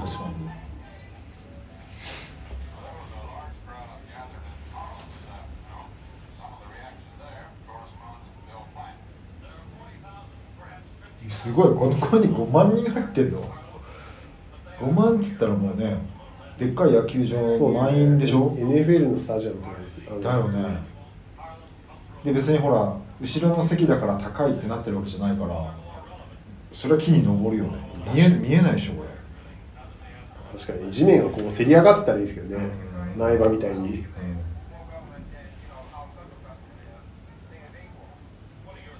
でもちょっと坂になってるのかな斜面になってる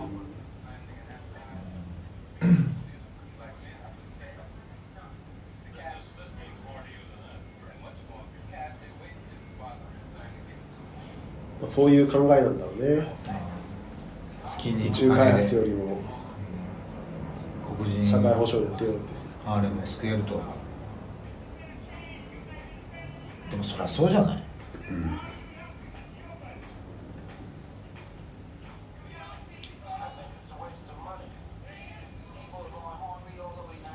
相当苦しい街だったんだよ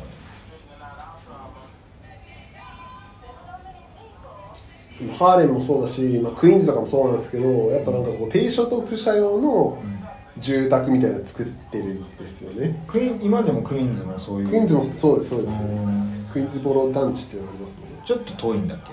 北い？やなんかね地図は分かんないですよさすがに。でもまあ距離は離れてるね当然。そのう。ん街中からはね、まあ少なくともマンハッタンじゃないんで、でそのい今でこそちょっと人気地区だけどブルックリンとかもそうですね。8090とかはすごいもう貧困の。だから結果的にこう隔離政策になっちゃうんですね。そこに貧乏な人しか住まなくなるから、なるほどね。一国道だ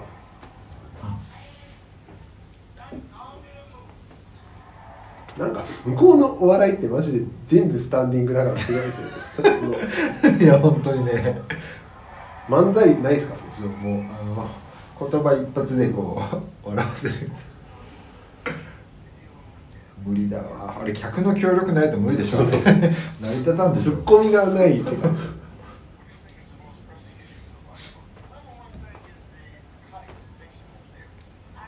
ドラッグな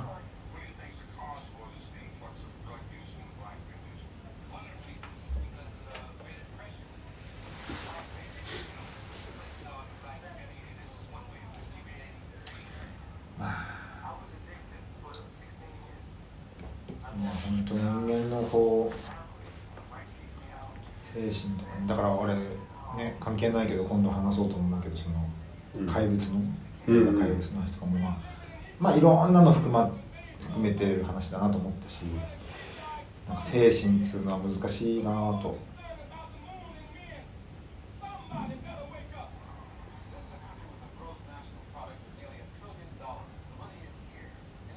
そうですね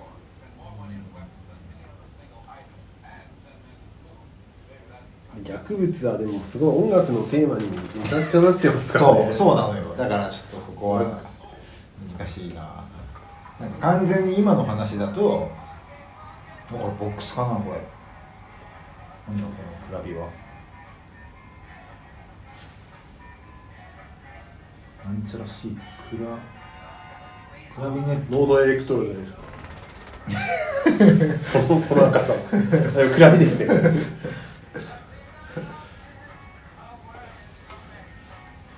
こいいね。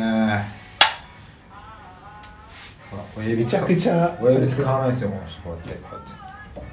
本当だ。左手は使ってる。けどちょっとセロニアスモークに近い下手下手引きですよね。なんか上手い人のフォームじゃないですよね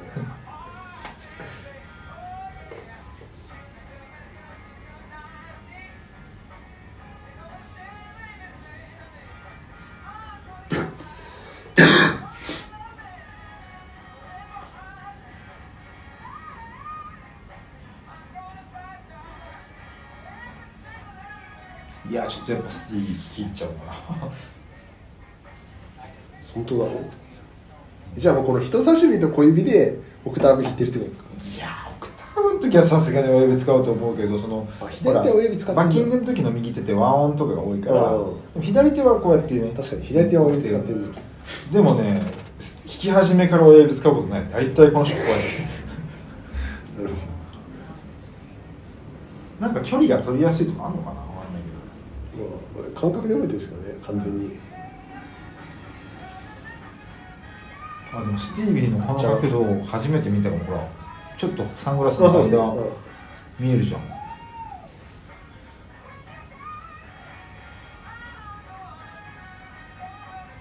の人なんか俺まあウィキペディアとかで絶対普通に出てると思うけどなんかあの南部の地域からうん。うんなんか一回シアトルかなんかでなんか路上とかで稼いでたんとかやってたんだけ？どおウィル・スミスにしばかれた男。本当だ。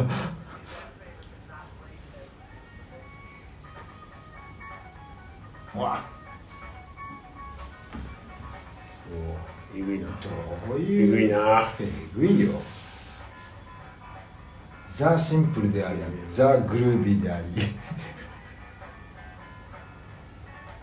な何何何何何もう戻してあげた。もう鍵盤ないよ。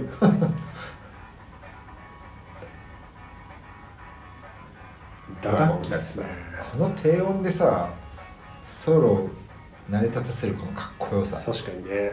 もう自信持ってやればいいんだ。もそうっすねもう。低音でも。バッキングをして。そう。なんかめっちゃグルービーですしね。なんか、うん。まあバッキングの延長にあるようなソロだから、リズムがかっこいいんですよ。リズムをなくさない感じですね。マジこれなんて書いてあるクラビネット C って書いてある昔の楽器ではありますよね。なんかこの鍵盤の範囲が狭いじゃないですか。う最近のピアノでもうちょいこうなんかそう。枠がもうちょい薄いじゃないですか、でもこれは多分元祖クラビネットってやつじゃないのかな。うん違うのかな。でもこのワウワウはこのクライベイビーで出してるああでしょそうかそうか。そうねこのチャカポコはこのペダルで表現したわけでしょ、うんうんうん。そうね。マイケル・ブレッカーみたいな。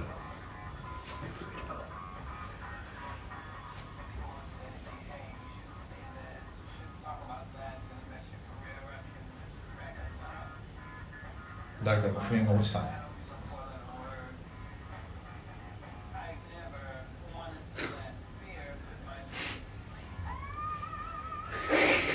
これで成り立つからなマジで。えぐいな。あ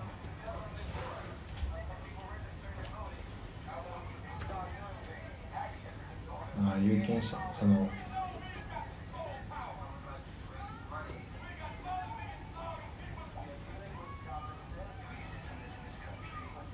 髪が突然伸びるよ。ね。これはどこだろこれでもワシントン DC っぽいですねさっきの。うキングリンカーンメモリアルとはうん。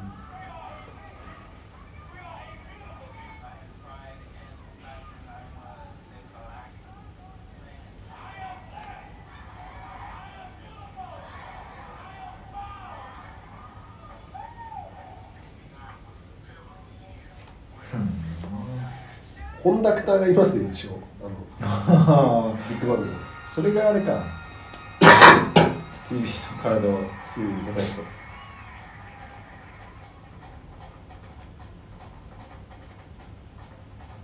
突然代々木公園感が。えじゃあスティービーはまあ中盤なり後半に出てきたんだけどそのこの映画では編集上ドタバタにいきなりキャキャッチーだからでしょ、ほら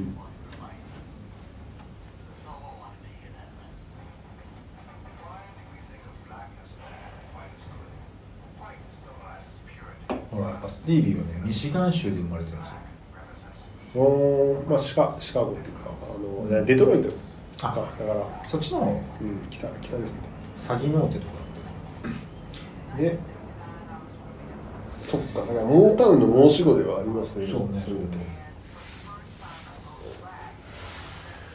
そうニグロじゃなくブラックを使う。と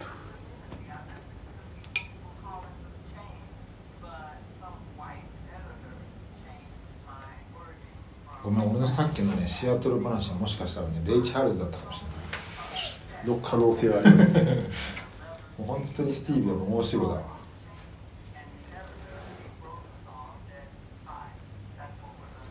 レイ・チャールズの映画に主演したあのジェイミー・フォックスはレイ・チャールズとのピアノバトルを制してその役を勝ち得マジで？たジェイミー・フォックスはクラシックのなんかクラシックピアノ専攻なんですねそうなの？そうなんですよ。だからあの役者は半分趣味みたいな感じでまあもともとすごいミュージシャンなんですよ。あそうなの？だからいろいろできるんだ。そうそうそうだからね今やもう俳優ですけどね。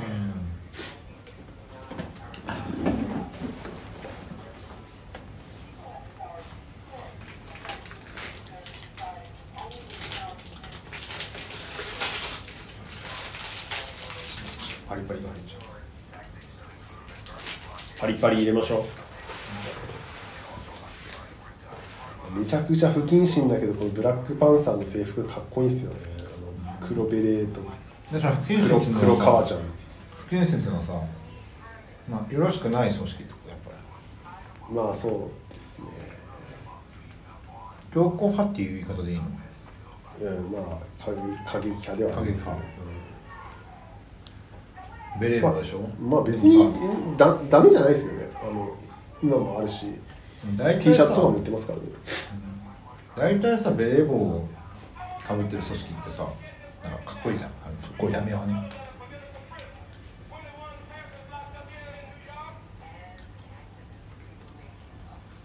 まあねファッションとかね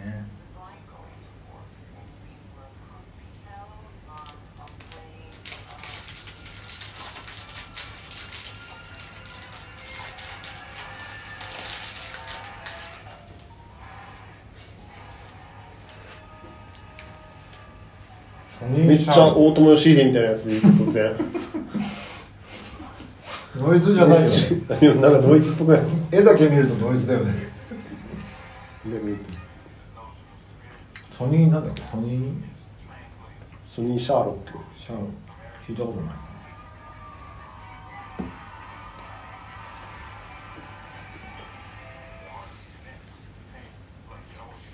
これソニーシャーロットって書いてある。シャーロック。シャーロットジャズギタリストですって。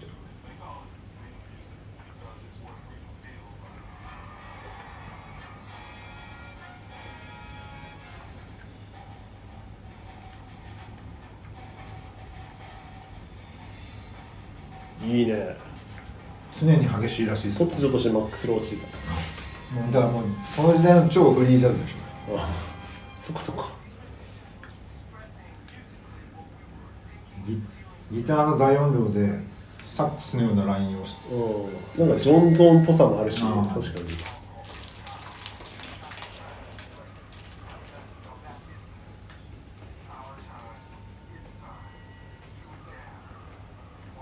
でもさこういうフェスのセットの中での流れの中でこういうのが来たらちょっとかっこいいよねやっぱね。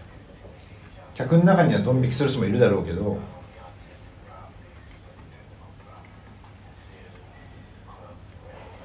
視力悪そうだな。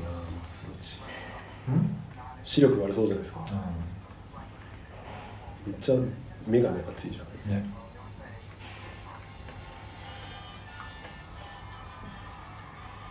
お？誰ですかこの人？奥さん。知らんなアビー・リンカーン。南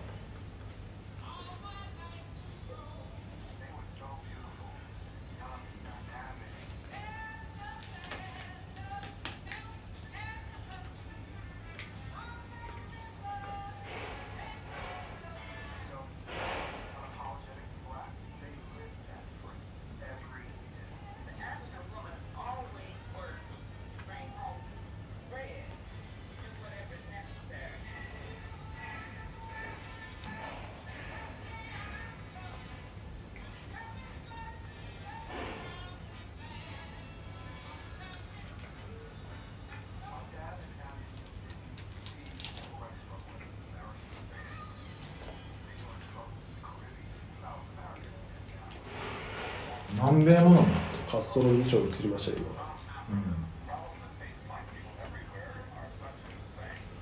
南アフリカはひどいもんね。今アパルトエイトし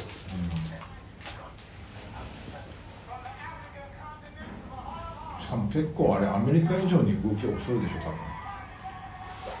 チームって。まあ今も実質的にありますからねセグレゲーション、でも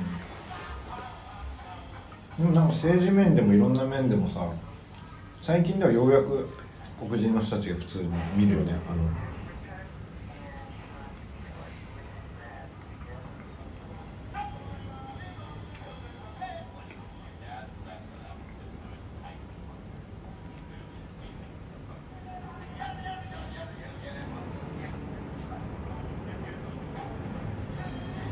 やっぱこういうなんかコンシャス系のジャズみたいなのが人たちも出てたってことですね。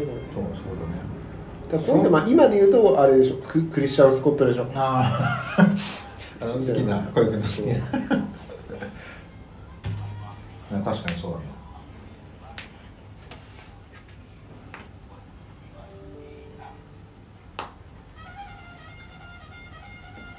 いやでもさアメリカってやっぱさ本当いろんなとこから来てるからさすごいな。そうですね。確かにルーツがみんな違う。ね。そりゃ音楽いろんなのがやっぱできるよね。や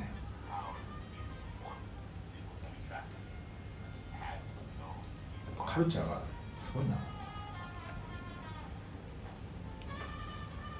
これはコルネットなのかな。よりはでかく見えるけど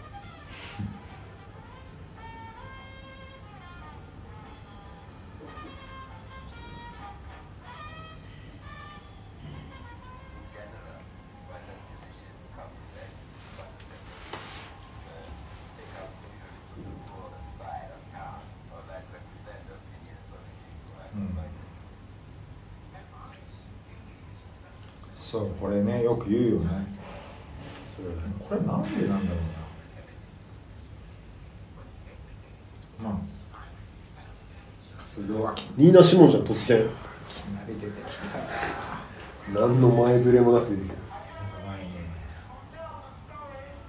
やっぱりニーナ・シモンはねもしこういう音楽を聴いたことないとか興味ないって人でもニーナ・シモンは俺は聴いてみてもいいんじゃないかなっていうそうっすね趣味はねその趣味思考は人人それぞれかもしれないけどやっぱ声も独特だしさ。でもなんかグッとくるよねこの人のって。いやねジャズあんま聴かないって人でも知ってますもんね、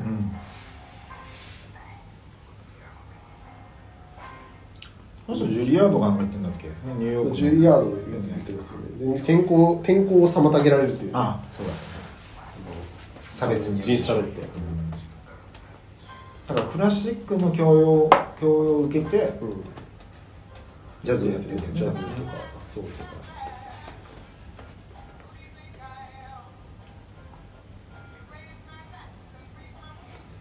なんかこのいでたちもすごい好きなんだよな。なんだろう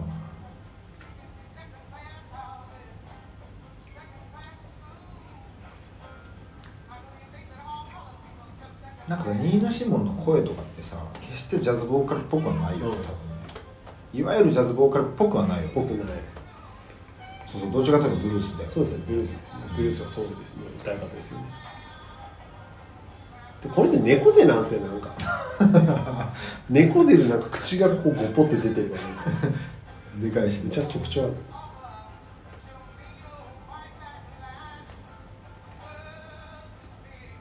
僕が一番好きな曲はあれですから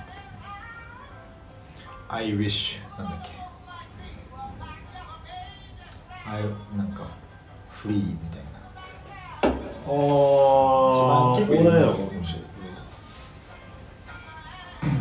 公民権運動の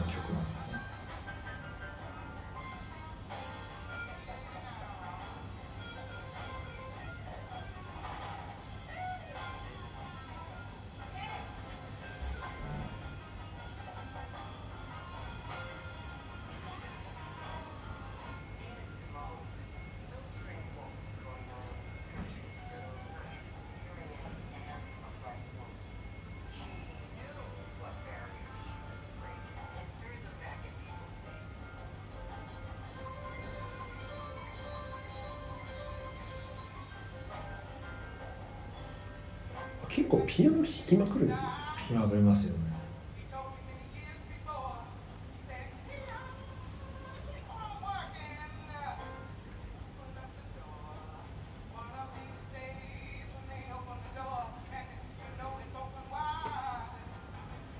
I wish I knew how it would feel to be free それは覚えられんわ曲曲名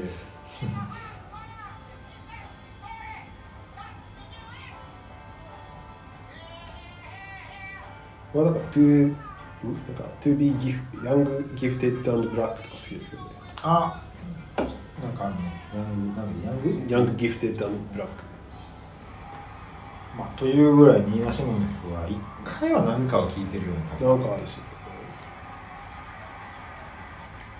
ビフォーサンセットで歌いますよね。あの主人公のジュリー・デルピーが。わかりビフォーサンセットって知らないですか？映画見てんのイーサン・ホークとジュリー・デルピーの。へえイーサン・ホーク。ビフォーサンセット？ビフォー三部作っていうのがあるんですよ。うん。完全にジュリー・デルピーはフランス人なんですけどあやるじゃないですかこれ。やっぱね公民権運動といえばね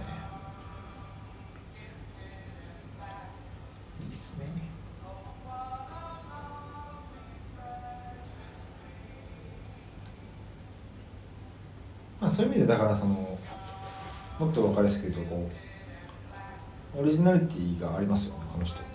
ある強いだから残るっていうのもあると思ういやそのヨーロッパとかにめちゃくちゃ、ね、人気ですからね、あそうなんだそのジュリー・デルピーがうん。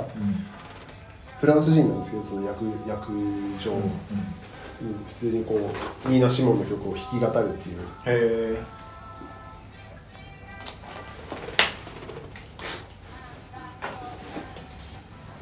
なんかこの人のさ歌っていうか歌詞とかさもちろん国民のあ黒人の歌とか多いけどさなんかそういうのを枠超えてさうん。みんな感じれるものがあるよねそうですね、結構普遍的なメッセージがそうそうそう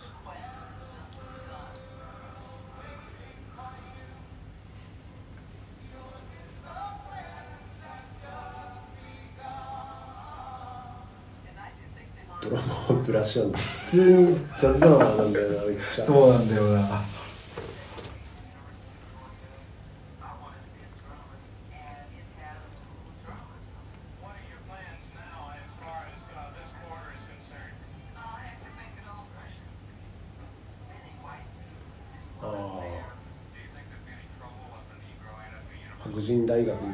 した人が、うん、平気で言うからね。好ましくないわ。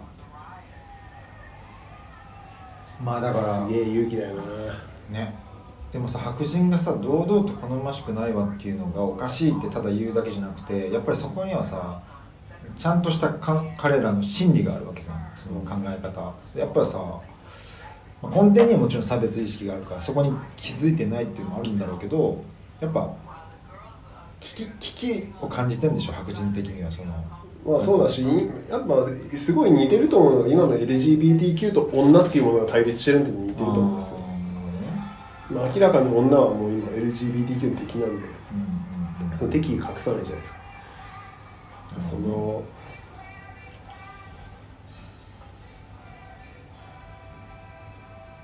むしろこう表明することがやっぱ白人のアイデンティティポリティクスだったんでしょうねうん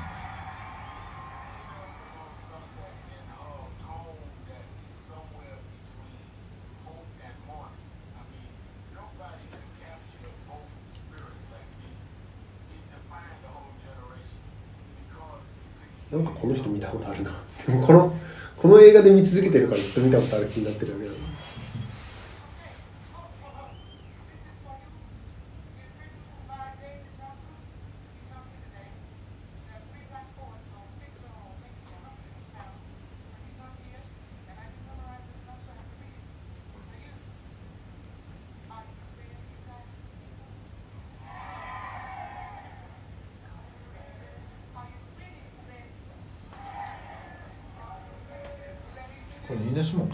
ちゃめちゃ長いってことよね。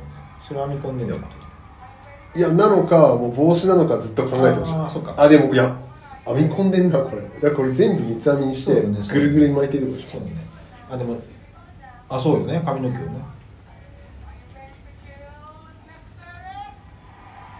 サザエみたいなサザエっていうかバイガイみたいな髪型や 誰も膝くらいまでありますよ。だよね成分をした。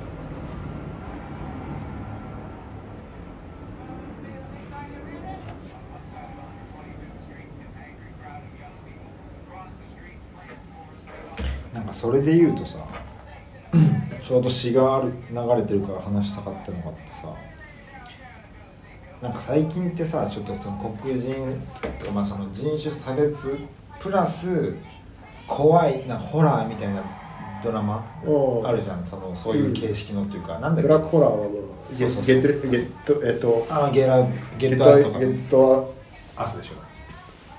ゲットアス？ゲットアスなんだっゲットアウトとか。けあゲットアウトか。アスアスとアスだ。アスアスとゲットアウとかさなんかそういうのなんかジョーダン・ピールね。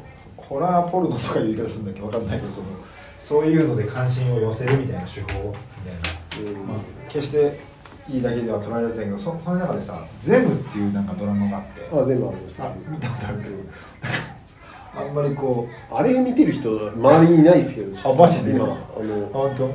俺なんか嬉しいっすね。一気に全部見てさその中でさ「The Nigger and Plane」っていうさなんか覚えてる？なんか詩でさラップみたいのがさ、うん。エンディングだったり途中で流れたりしてさあれ何なんだろうと思って調べて「ザ・マッツ・プロフェッツ」っていうなんか、まあラッパーの走りみたいなの知ってるうん。いやでもそのポエトリーリーディングの人たちですよね80ぐらい？709080ぐらい。あやっぱ知ってんの知ってますよね。ロストポエロストポエツとかと同じ世代のうん。ポエトリーリーディングの人たちですね。でそのさこの詩をさ結構曲に入れてる人たちもねいてかっこよかったりして。すごいノリがなんつうのかな俺はそこまで英語が入ってこなかったからそのそんな詩が入ってきてるわけじゃないけどこのなんつうの読み方の抑揚がすごい入りてきやすくて。いやだからそのあのポエトリーリーディングの伝統はアフリカンアメリカの文化があるんですよ。でこの「うん。When the, When the Revolution was uh, could not be televised」なんですけどなんかこれの元ネタがイギリスコット・ヘロンのああ The revolution is not televised, revolution is here っていうすごい有名な詩があって、まあ、そういうのはやっぱラップの源流ではあるんですよね。それとそのジャマイカの方で発展してた、まあ、レゲエの歌い方でラップっていうものが合流して、うんまあ、いわゆるヒップホップのラップになってるんであるんですよ。あとあのホラーも一応そのブラックホラーっていう伝統があるんですよ。あそうなんだ、まあ、黒人がなんでホラーが好きなのかっていうのがあって、うん。それはね後藤守さんっていう人が書いた最近の黒人音楽史っていう本にうん。すごい詳しく解説してあるんですへけど。えなんかまあジョーダン・ピールもなんか結構突然変異じゃなくて割とこう黒人の昔からこう想像力の中でああいうグロいやつはなんかずっとあったっていうなるほどね。話があるんですよね。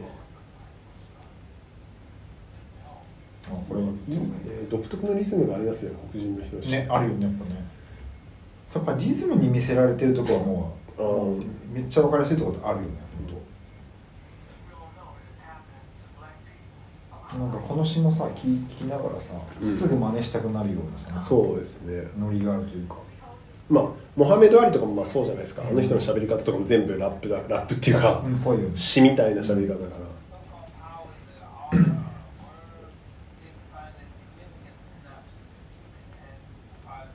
なんかさっきですけどブラックあのフェスの名前をブラックブラックドストックにしようとしてたんですかねなんかこれを放映するのをこれをなんか映画みたいにするのを恐れたっていうことですよね。影響力が強すぎるっつって。やっぱさ発超ちょっと幼稚な切な言い方するけどさうん。そういう方が多分差別問題と俺分かりやすいことが多くなると思ってて白人ってやっぱ黒人の凄さとかパワーを感じてるからこそあっちが多数派になったら立場がなくなるって怯えちゃうのかなそうだと思いますよ。やっぱ基本的にそこだよねまあ、今はブラック・ライブズ・マターがちょっと収束気味なのはそっちだと思いますよ。うんやっぱいずれ白人はマイノリティになると。絶対そうだよね、うんどう見てもそうだよね今確かね、もうヒスパニックの人数が抜いたんじゃないかな。黒人アメリカにおいてアメリカにおいて。そりゃそうなるでしょだって時間が経てば経つほどミックスは増えていくわけでさそうそうそう。当たり前だけどさ。ただだから俺逆にいずれマイノリティになるであろう白人を考えるとちょっとこうかわいそうだなと思っててなぜかっていうとこいつらのパワーがすごいから確かにね。なんかノリについていけなくなっちゃうんじゃないかなみたいな。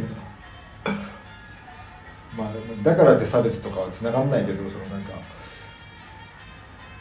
パワーとねエネルギーがねね。やっぱすごい。かっこいいな。あち右は何すかねあれ。赤いギターは。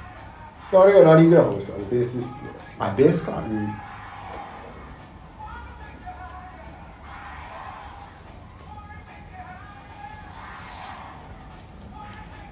ギターは何で何使ってたわかるギター何弾くんだろうな。結構変形ですね。かっ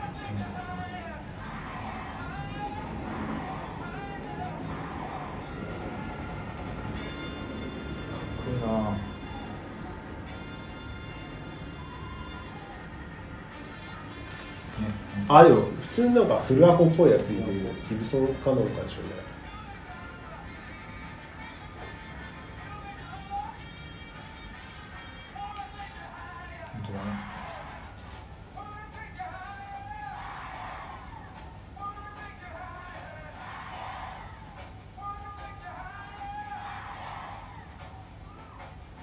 めちゃくちゃマニアックなこと言うとあのジャズベースは、フェンダーがそのまあ70年代になると、あのメープメープルを使い始めるんですよ、メープルネックのその指板に、うん。その直前のやつで。ローズ指板だけどブロックの印でポジションマークがこう四角で入ってるっていう、えメープルじゃないの？あれはローズウッドですね。ネック自体はメープルですけどその指板はローズウッドですね。指板が。でもそっちの方が多分高いんでしょ木の材質としてまあ、ローズウッドは今今はちょっとワシントン条約でこう輸入とか制限されてるけどまあ材としては同じくらいの値段ですよ。ねメープルと。やっぱそ安い木よりもその曲がりあのなんつうのあれにまあ偏見強いであと、まあ、重さが全然違うんでメープルの方が重いんで。うん。硬い音がしますね。そうなんだ So it's almost confirmation that what I knew is real. 曲 You're not crazy. Like, I'm not crazy. この人が誰かわかんない。ムーサー。ムーさん アートスアートスペース。いやいやいや。いろいろあるムーさんだね。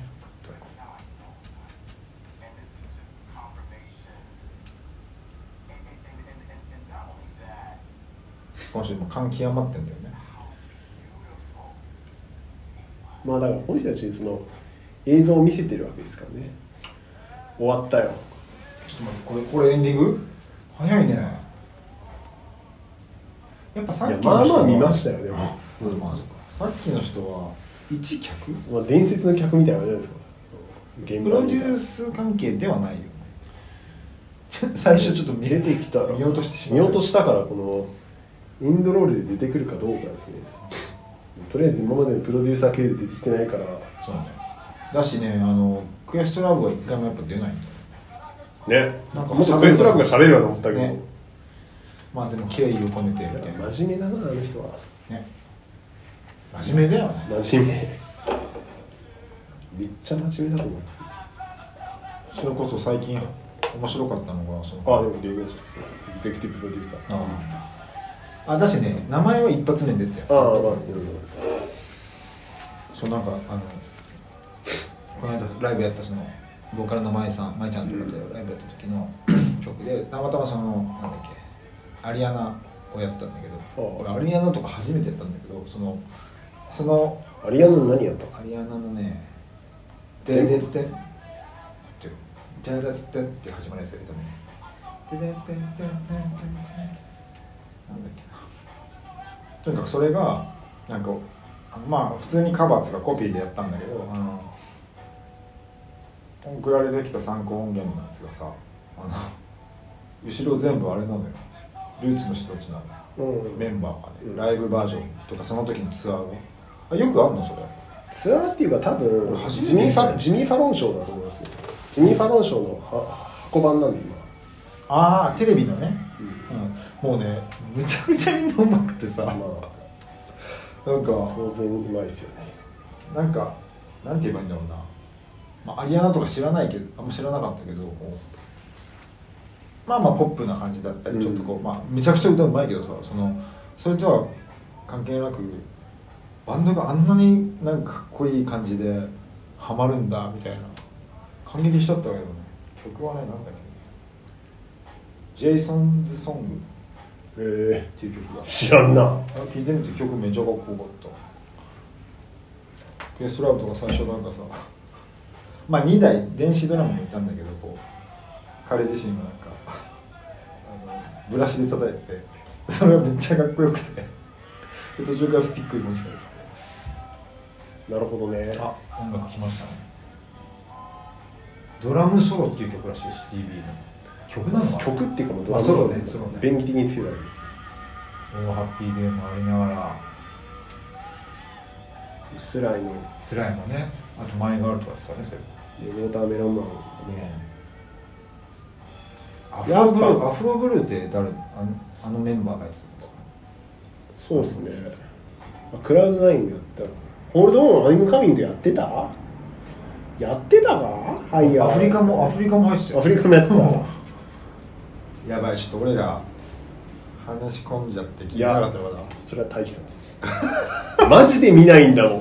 いやいやビビるわ。じゃじゃじゃじゃなんかもうほらあのシーンってなってて俺も見見てたんだよ。でもなんかずっと喋んなくていいのかなみたいな。いや結構ねそれはねちょっと驚きでしたね正直。いやいやいや。ああまりにもほら映画の話あまりにもしないからビビるわいやだっていや。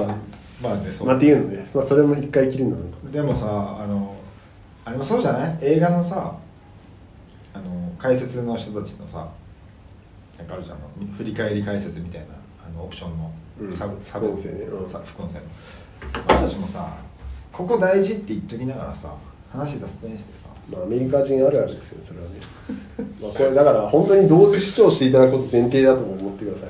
そう。だからねアメリカのバスケットボール解説者がずっとゴルフの話してるのと一緒ですよ試合中。なるほどね。ちょっとそういうノリっていうことで。なるほど結構ねずんずん進んでいくから映画。確かに。でもさこれこれだからヤボヒールの人たちがさうん。もちろん一人でもちゃんとこう同時進行で追っていく人がいるんだったらあの 頑張んなきゃいけないけどほとんどいさやいやいるいるいるいるいる。でそれそれそれでお願いしてるんだから多分一緒に見たい。まあそっか。こっちがその姿勢でいないとダメか。えそうそうそれはそうですよ。今日一今日一納得しましたよえいやその前提でやってなかったとしたらマジ怖いわと思って。いや全然だって別にこれ独立で聞くったら聞いても絶えないようなコンテンツだと思いますし、まあ確かにね。あお。特典映像ス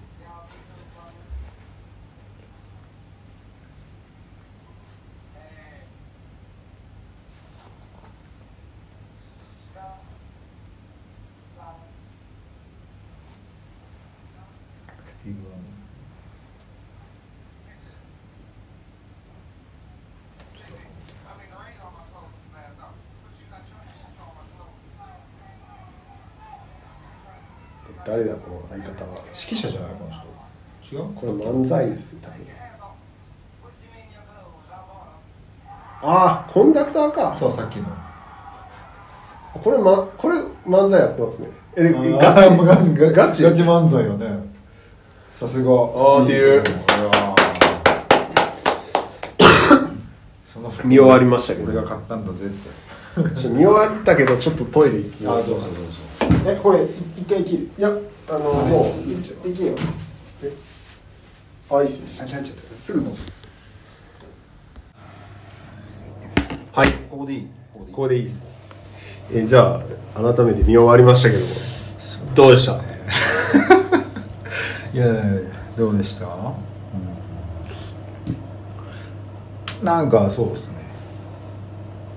もともとね俺ねそのウッドストックがうんすげえとかっていうのはまあその歴史的な観点からは知ってるけど自分自身があんまりこう影響を受けたイベントではないというか、まあ、そもそもあんまりフェスっていうまあねいや僕もそうですよ。全然知らないですよあのウッドストック。だしフェスというものにはまあやっぱ人が集まるっていうのはやっぱすごいことだなと思うけど自分自身がそんな行くものでもなかったりもするしなんかそのあとこう地味編がなんかすげえ演奏したとかね。あの人のキャリアの中で、まあね地味編のイメージ強いですね、うん、あの人のキャリアの中ですごくこう意味があるものだったりとかっていうのは分かるけど。ただやっぱ時代はさ勉強すればするほどさその時代のね背景の中での意味合いすごいんだろうなと思うけどそんなすごい扱いを受けててあっちがねあの ウッドストックがそうやって扱いを受けてるにもかかわらずまあ意味合いとしてはこのサマーんソウル？サマーソウル？うんすごいわけじゃないですか。ハーレムカルチャラルフェスティバル。そうそうそうそれがやっぱまあ当たり前だけど改めて思うのがこれが何十年も、まあ、封印というか世に出てないっていうことに驚きですね。だしまあまあな人たちが出ててそうですね。まあまあというかすごい人たちが出てて、メンツは強いですね、うん、だからまあ別になんかどうなんですか？その本当に当時は政治的な意味で使われなかったかもしれないけどそのずっとそれただ忘れ去られてたのか何なのかちょっとよく分かんないんですけど。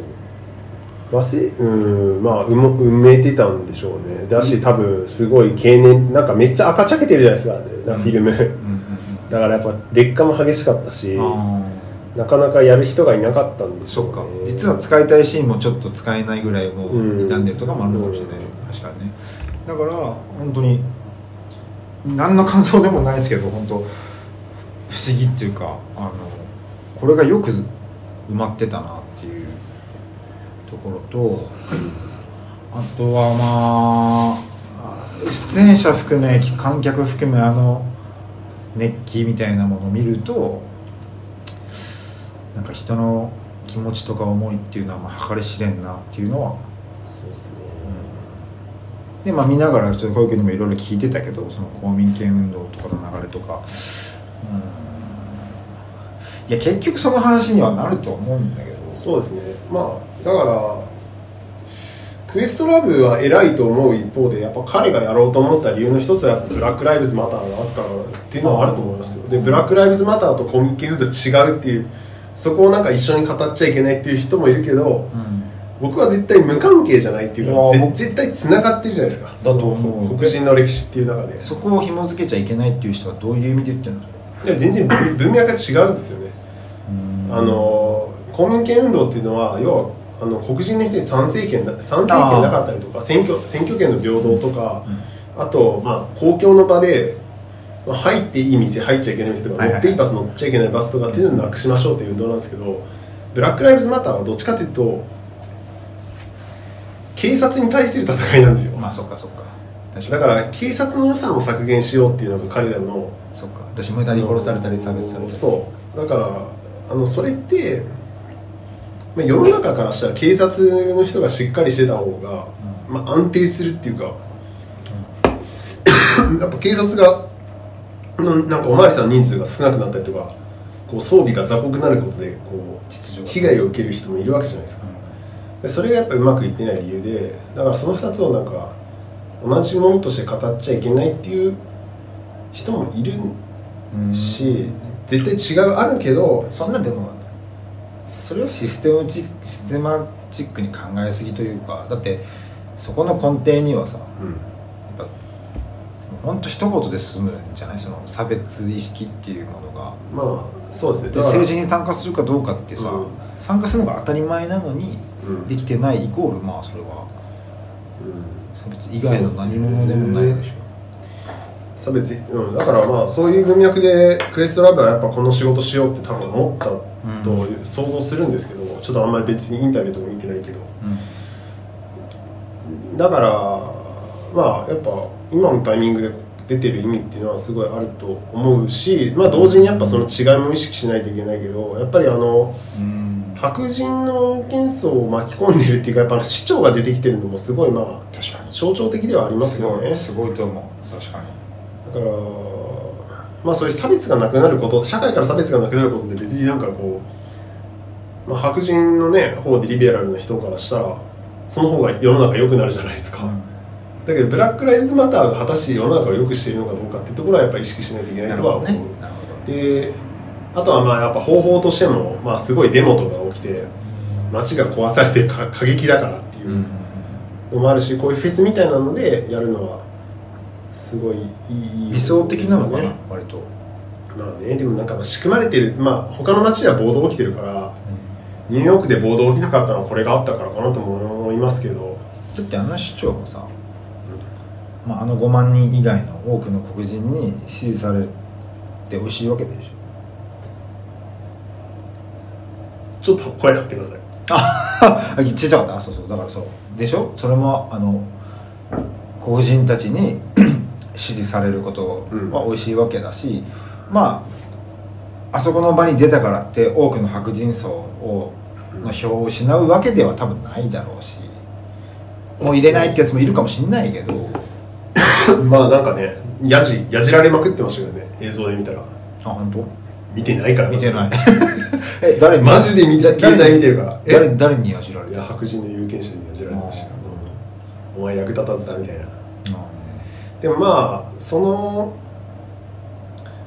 なんですかね。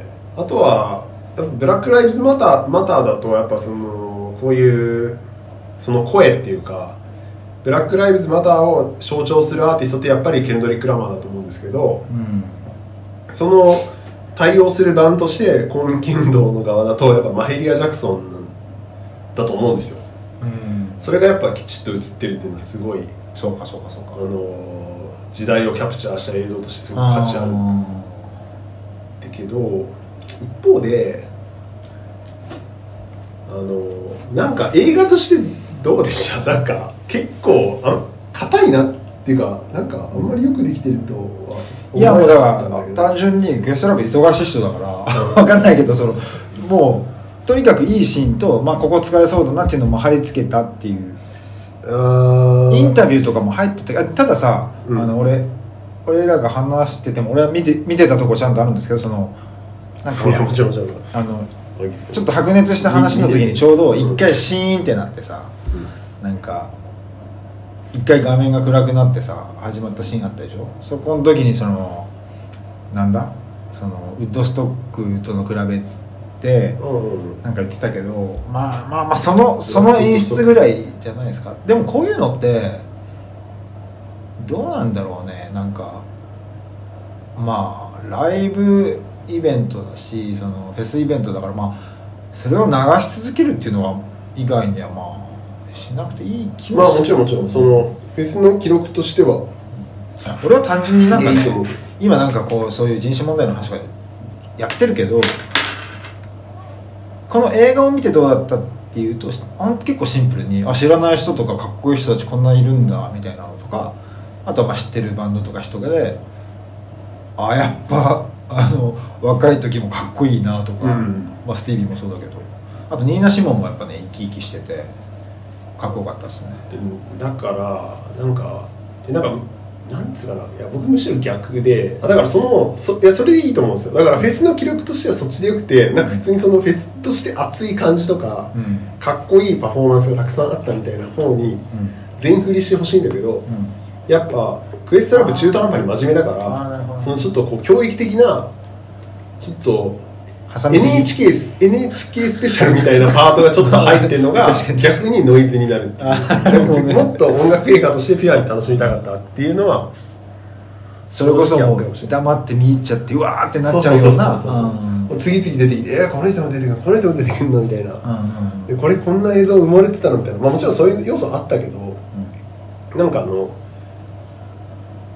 まあねなんかそだけど多分そういういろいろドキュメンタリーチックな編集をちゃんと入れてるから賞を取ったんでしょうけどね。なるほどね。こういろいろ当時の時代についても教えてくれるというか。でも、うんそれもなんか中途半端がなんかあー。なんか分かるようで分からんというような。なるほど。けどあのいろんななんかエモい瞬間めっちゃあったんですからメイビー・ステープルズとマヘリア・ジャクソンとはい。2人で交互シャウトするみたいな、とかなんかあのスティービーのあのドラムの裏でみんながシャウトしていくシーンとか、なんかあのめっちゃ誰だっけあのシャーロック。ソニー・シャーロック、はいみたいな。なんかノイズギターみたいな、はい。ああいうなんかエモくてああなんか音楽って戦うためにあるんだ。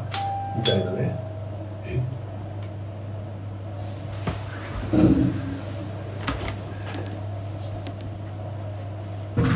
分間違い郵便だ開けていいあ鍵かかってますすみません、郵便の話ちょっと教えていただきたいんですが、あ、こちらの方こういう名前にしてるんですけど、あ、知りません僕らねここねちょっとレンタルルームなんですよ。あ、レンタルルームなんですか？これ多分間違いだよ。ここに206号室なんですけど。あでもここですね。多分住所間違いだよ。ね住所間違いなのかそれかここのオーナーさん宛てのとか。それがちょっとねなんか間違いな気がします。確認だけど今いらっしゃらないですよ。はい。いないです。はい。通オービスからの通告書でしたね。オルビスって？オルビスかオルビスって何？化粧化水。粧系じゃない通告書記でなんかあれですかね。通販で買って金払ってないとかですよね。ちょっとこれはびっくりしっていうねトラブルも差し挟みつつお送りしますけど。あっと丸山町。あと丸山丸山町。そうか。BFM みたいな78あと丸山町。えー、あなんだっけまあその辺のなんかああ音楽ってやっぱそうだよねみたいな。やっぱなんかクラブでかけて、ウェイウェイするもんじゃないよみたいな。やっぱピカソとかも言ってるじゃないですか。アートっていうのは飾っとくもんじゃねえみたいな戦うためなんだよね。なるほどなるほどなるっていうのの音楽版みたいなメッセージはそこをもっとダイレクトに出せと。あそうでもやっぱそこは解説ないと分かんないかもしれないから、うん解説パートの絶妙なバランスを取ろうとしたんだけど、そこがまあもうちょいこうフェスのシーンメインでもよかったかなっていうのが個人の意見。もっとだから俺みたいにそんなに知らないアジア人でもパッと見てそう。ですね。分かるようにというか。とかとかそのアーティストの説明してくれるとかね。ああそうね。でもでもいいし確かに。だからさやっぱ調べちゃうのよ。この人あそうですね。そうですね。何年にあれだろうとかさスマホ片手に見ちゃう感じはある勉強にはなるし面白かったんですけど、なんかそうねだからじゃあこのフェスってってなった時にまあキングボクションが出てくるけど、そうですね。なんかまあ例えばウッドストックの映画だったらもっとなんかこう刺さるように作りそうな気もするよね、はい。だからウッドストックはもうスコセッシが撮って、ねそうね。もう名作同じぐらいじゃない？あのだからもう翌年には撮られてるんですだよね。70年。70年に作ってて、それが大きなギャップなんですよね一つは。だからそこら辺のだからな。単本当に何、うん。見応えとしてみたいなこと？見事映画としてみたいな。あだからだからこれ本当はまあ我々も初見だったんだけど本当は野暮な昼電波の2人がバンバンあこの人はこういう人でっていうのを解説しながらやったら一番バリューがあった。ーすいません。いやいやでもそれはね。これはマニアックな人ばっかだよだけどここまでマニアックだったらもっとあのカットした人たちも多分いるわけじゃん。いないのかな？みんな映したのかな？いやいやいやめっちゃカットしてる人もいる。でしょ？だからそういうさ別に有名じゃない人たちでもちょっとでもいいから1分ぐらいずつぐらいでもいいからボンボン出してほしいとは思ったね。ここまでやるんだったら。実際どういう人たちが出てたんだろうとかさ。ああ確かにね。いやだけどだけどその人たちの名前だけ見ても分かんないからな正直。まあ有名どころは大体カバーしてるんですかね？ステープルズシンガーズとかも。でも見てて面白かったのは本当にゴスペルっぽい人たちばっかと思いきや全然そのあのモータウンっぽい人たちもいたしジャズもいたし。そうですね、うん。ブラックミュージックのねそうそう。お祭りですよいやそうそう。ブラックミュージック祭りとしてすごい見てては面白かったけどまあ知らんかったな。あとはやっぱラテンの人が出てたのがすごい自分は良かったですね。あれもメッセージに確実に入れてるよねああいそうですね。そのブラなんかブラックの人たちのためのなんか祭典っぽいんだけど、やっぱニューヨークのその音楽的なこう層の厚さみたいなのをうん。示すっていうか、あであれですねマヘリアはやっぱ1972年没だからこの3年後くらいに亡くなってるからまあ50代後半ではあるんですね。まあでもだって本当だあのその前年に引退してるからでろ71年に引退してるから。そうですね。引退直前ってことですね、うん。まあだってこの人ルイ・アームストロングそうそうルイ・アームストロングからジャズ業界に誘われてたぐらいだから大、まあ、ルイ・アームストロングと同年代とかそういうでも一貫してゴスペルをやったわけね。そうですね。同年代とは言わんが、まあ、活動時期がかぶってたくらいの人だからまあ昔の人ですね。なるほどね。っていう。いやーマジマヘリア・ジャクソンの CD マジでどこ行ったんだろうな。買ったんだ。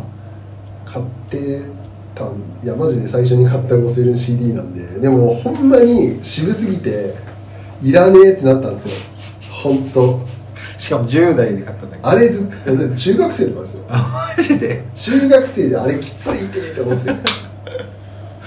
もっと大ハッピーデーみたいなやつ聞きたかったのにと思って。いえ何何で知ったの？やそれはなんかゴスペル。レコヤの店員ですね。これいいよって。これいいよ。ちょゴスペル聞きたいんですけどっていうかゴスペル聞くならこれっしょみたいな。だからそんなえコアなやつそんななんか行きつけのレコヤがあったの？広島のーまあ外資系のタワーレコードっていう。レコレコヤの店員。いやでも当時ねタワレコ扱ったよ。熱かった？あのタワレコの店員ってちょっとこういうなんか詳しかったっすよあれがあったもんねあのなんか地位があったもんね。そうそうそう。だしあのタワレコでやるライブとかも結構すごいそうすごい人たち来てて俺だってなんか見たことあるのはクランボンとかもそうだけどあなんか出てこない。まあその辺のね人たちうん。福岡にも来てた。いましたよ。トールギリパート来てましたミスタービデオ嘘。行きましたねえスタタワレコでやってたの？やってましたよ。広島のタワレコでまえそれもう人すごいでしあまあ。だからサイン持ってますよ。何何枚か。ょマジで？うん。えなそんな至近距離で見てるの？そう。その時ドリル使うの？ドリルはその時使ってなかったです結構あこまあ歌歌いながらはいはいはい。アコギとかも弾きながらみたいな。あでも俺はなんか外国より日本のそのあそうさっき言おうとしたのはあの古内東子とかね、ああなるほど、うん、あとあの人も来てたよ。あのなんだっけ。バブルとか歌ってる人誰だっけ。もうその時代あの、古内とこの時代。うんに女性シンガーでなんかその芸名これ当てるまで変えるなてんやん。バブルって言うんでバブル。バブル？バブルだっけバブルなんとかだったと思うけど。あそれでやるとなんかいろんなの出ちゃいそうやな。あのね。バブル？あバブル？ん？バブルがタイトルに入ってただけだっけ？ダブル？違う違うバブル。なんちゃらバブルだったそれはわかんねえや。これ。でも聞いたら、はい、絶対知ってるから。その人も俺タワレコで見たんだよ。でまあ、とにかくまあレコヤの店員の地位は高かったしみんな詳しかったでも渋すぎじゃない？それでさ中学生にさ。いやだからなんなんかだからそれ生きってんですよ。だからその本当に地位が落ちたのもうサブスク時代になって地位が落ちたのはレコヤの店員だしもう今はバカばっかですまあ確かにね。えなんかその時にゴスペルいろいろ聞きたかったんだ中学生。めっちゃ聞きたかったです。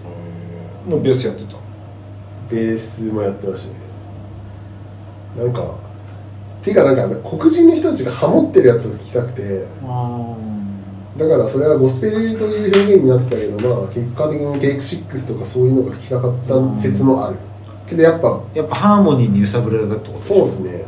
やっぱあの天心ラブソングですよねまあまあそうですな。はい。結局はそうでそれはあるよね。ある確かにねじゃあどうしましょうかね。しえもう大丈夫ですか？サマー・オブ・ソウルについては。バブうんバブル？ばじゃあなんちゃらバブルだったけどね。曲が出てきそうだ出てこない。んだよなそれだけじゃちょっとまあここカッカットバブルガンブラザーズ。違う違う違うえっとね。え聞いたら絶対知ってるけどね。なんだっけ？絶対知らない。意外と曲知らないですからねマジで。あのねピンクあなんちゃらピンクだ。ボニーピンク？ボニーピンク。君の胸で泣かない？だっけ？と君かの胸焦がさないとかその一番君に胸焦がさないか。それ古い曲でしょ。パーフェクトスカイですよそれは。アネッサの CM ですよあの。あエビちゃんが出てた。でそれ系でなんちゃらバブルって曲なかった。ボニーボニーピンクの曲？ボニーピンクなんつそれめちゃめちゃ売れとんじゃん。でもそのほらそのなんちゃらバブルはだいぶ後の時代俺の中では。ねなんかボニーピンクねあの楽器は楽器買ったっていう楽器屋とかに行くようになった頃に、うん。なんかあのフェンダーのカカタログをもらってきてそれにインタビュー出ててボニーピンク誰やねんと思ってました。いやー結浅田構浅田香織。マニアックな曲なんちゃうの？浅田香織さんっていうらしいよ。そうなんで普通の名前ですねいやいやいや絶対あるからな。なんだっけ。レコチョパーフェクトスカイは確かに人気かもね。R&B っぽいですもんこれ。そうね。いや出てこねえよ。えじゃあ俺間違えてんのかな。シングル曲ではあるんですよね。もちろんもちろん。えシングルスえ何曲あんの？えじゃあ違う人の曲なのかな？え嘘でしょ。ああ俺もういかれてるなじゃあ脳が。ちょこれ皆さん分かる曲分かる方教えてくださいリスナーで。ちょっと待って。これ今今メールで送ってください ラジオじゃねえからっつって。ああもうまあ言うてもねそこまでね。あまあとにかくボニーピンクがインストアライブしてたってことですね。そうですね。Love is Bubble ボニーピンクの曲やんけ、やっぱあった。ラブイズバブル I'm a bubble とかじゃない？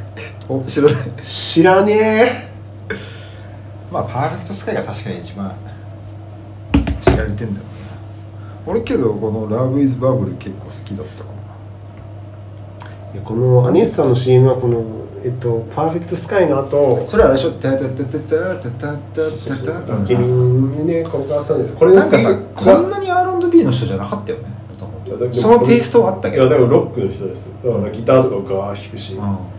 フェンダーの CM いい感じにアメリカナイズしてったよね多分。時代とともに。2000年代に。全然フォローしてないですよね。だから本当この そのフェンダーのカタログとパーフェクトスカイの人だから。もうちょっとなんか俺オリジナリティ強い人なイメージがあったけどね。90年代そんなでこの人の後にムームーンっていうやつらがアネスさんの CM いた。いた。なんかちょっと可愛いお姉さんみたいなわかるわかる。バンドでしょ？そうはそう。あれなんかさバンド。売れると思ったけどさ。そうじゃ一発やでも多分あ各メンバーはいろいろやってんじゃない？知ら知らないけど。まあレッスンとかやってるでしょうね。レッスン以外にさなんかそのそういう業界なんかやってんじゃない？そうそうだ。ってバンドとしてよかったよね。ボーカルがちょっと俺ちょっと嫌だったけど。まあ癖すごですよね、あでもエドウィン・ホーキンス・シンガーズのリードも結構癖すごだったのだからあいつのその一番こうがなりたい高さに合わせてその歌い出しを低くしてるっていう 確かに。あそれはあるだろうね。盛り上がったところで一番張れる高さにそれを支える周りがすごいっていうのはある周りすごいですね。音楽あるあるでねそういうのはね。なかなかその一般的には簡単に評価されない人たちだけどだからあのそのさっき喋ってたジェイソンズソングのああのあアリアナ・グランデアリアの時も、まあ、当然まあ有名人だからみ分かる人は分かるけどやっぱね周りの支えがすごい。なんかピアニストがゲストでいてなんか派手ね大したことないことやってんだけどそれよりも全然もう裏の鍵盤の人とかはいはいはいはい。オーケストラ部とかの方がもうね全然すごい。マジっすか。まあねやっやぱっぱまあそれはミュージシャンは偉大だな聞く人がと聞けばわかる。偉大だと思うよ本さ当。いやこれあれですねあなるほど。ちょっと最後に。コピペしたんですね。最後に。いいねなんかモニター使ってやるのとかも新鮮だな。なんか台本っぽいじゃないですかこういうの。そうっすね。じゃあえマジで？サマーオブソウルもういいっすか？あそう。俺ちょっとあんまりね感想言えてないけどまあでも小池君が言ってたのは結構共感できた全てにおいて。思うっすか？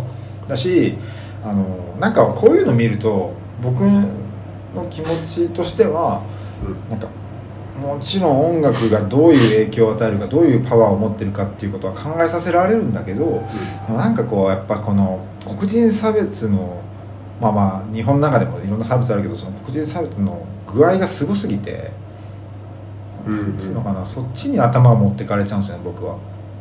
ああそうかそうか。うん、だから音楽はもうそもそも好きだからだし音楽がすごいパワーを別にああいうソウルねソウルゴッドマザーとかだけじゃなくて例えばアンビエントの曲だっていろんなパワーを持ってるって僕は思う方だけどね、うん。だけどそのなんかうんこういうの見るとすごくすぎてなんか時代背景とかがでまあ今なお俺が関心を持ってないだけで今なおそういう差別があるって考えるとなんかそっちの方に頭持ってかれちゃってなんかすごい暗い気持ちにはなる。暗いっていうか何かい別に俺が何考えたところで解決に何にもなんないけどなんかなんでそうなるんだろうとか。うん。でも一方でじゃあそういうのがなくなったら人間らしさって減っちゃうんじゃないかとかそうっていうぐらいその差別だけじゃなくてそういうなんか感情の気持ちって人間らしさじゃないですか、うんうんうん。うんだからなんかね最近なんかくだらない映画で見たのがあったけどなんか宇宙外生命体のウイルスっていうか、まあ、細胞が人間に入っていくと無関心とかあの無感情になるんですよ。それはなんかとある人が言ってたけど自然あのと登場人物が言ってたけど自然と一体化することで人間にとってはいいことだみたいな、でもつまり無感情になると争いもなくなるし一見平和に見えるけどなんか人間らしさとしてはどうなんだみたいな。でもイコール別に戦争じゃないんだけどなんかなるほど。なんかそういうのとリンクしてこの映画を見るときになんか差別を考えるときに自分の頭っていつもまとまらないんですよちょっと話ずれちゃうかもしれないけどでも結局こういう映画ってそういうことをなんかねアメリカ人でもない一アジア人の俺がそう考えるなんかきっかけになるっていうだけで意味はあるんだろうなとか。なるほど。なるほどなる なんかわかります？ほどうん。結構こうですね。そうこういうまあ。テーマのものっていつもそうなっちゃうんですよ俺。なるほどなるほど。そっちに頭持っていかれると、まあでも、うんまあほまあ、ほとんどまあちょっと同じ意見のところもあります近いものある小田君にもいやだからまあさっき言ったのと一緒ですよ。だからそのあんまり教育的な内容を入れてくれるなっていうのそうですそうですね。だけどまあやっぱ覚えておかないといけないのはこういうブラックミュージックはの一一部のブラックミュージックはやっぱりそういうちょっと抵抗の音楽なんで、っうん。ていうことは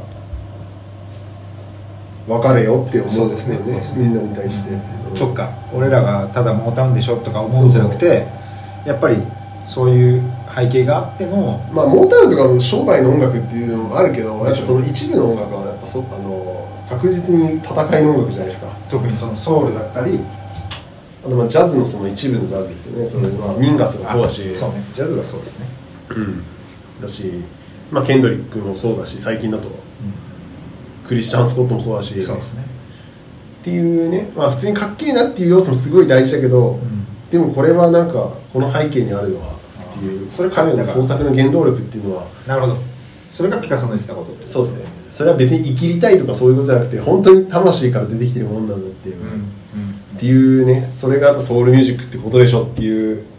で、だから野暮なミュージシャンもうんやっぱりそういう思いを常に持ってそうそうですよ。本当それ大事だと思いますよ本当に。なのに後でねここ終わったらちょっとじっくり話そうと思うけど。なんて終わらずに疲れてほしいけいやどなんかその一言だけ言うとその、えーっとソウルやってんのにジャズ知らねえってどういうことだよみたいな思う人って結構いるんですよあねー野暮なやつ。ヤブのヤブのミュージシャンですはい、だからなんかそれをなんかこう偉そうに喋ってるもう恥ずかしくてしょうがなくて。別にいいんでしょうがない別にみんなさ知ってる知らないってあったりするから。でも別になんかジャズってさみたいなのなんかその その後にマイなんか変なマイナス的な発言をするのってあんま好きじゃなくてなるほ別にジャズ好きじゃないなら好きでじゃないでいいじゃんでも別にそのそこから始まってるいろんな音楽があるっていうことは知らないのかな？分かってたら分かってたらさまあいちいちさ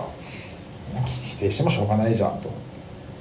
どまあねだからさっきね序盤に言ってたけどスカタライツのねうんギタリストが素晴らしいプレーをするっていうのが結構やっぱびっくりもしたと同時にすごい納得もしてあやっぱこういうのできるんだなってとかね。確かに確かに、うん。まあ、そこは全部つながってるっていうことだし、うん。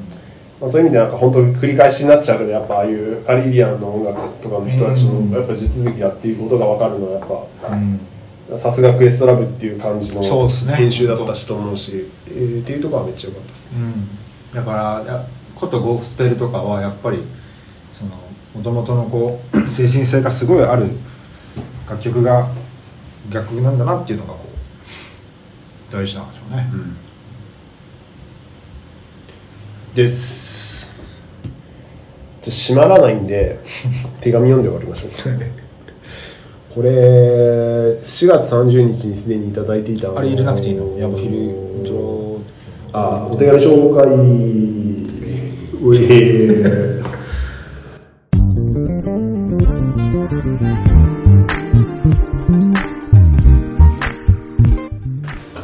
えー4月30日にいただいていたえっ、とっていうか今日？だいぶ問題作になった可能性がある。何ですか？いやだっていやだってなんか問題作？問題作でしょ今日これ。このヤボヒル。何ですか？いやーちょっとどういう感想になるのかわからんなと思って聞いた人。い問題作そのとや別にその炎上するとかそういうことじゃないですよ。あじゃなくて？いやなんか,、えなんか変わったことすんなみたいな。ああ企画がってことですか、うん。まあ、やってる側はね最初は俺戸惑ってたけどやり終わったらなるほどこういう感じかっつって俺結構もう一回やりたいみたいな。あの例えば、まあ、なるべく音楽のものがいいとは思うけど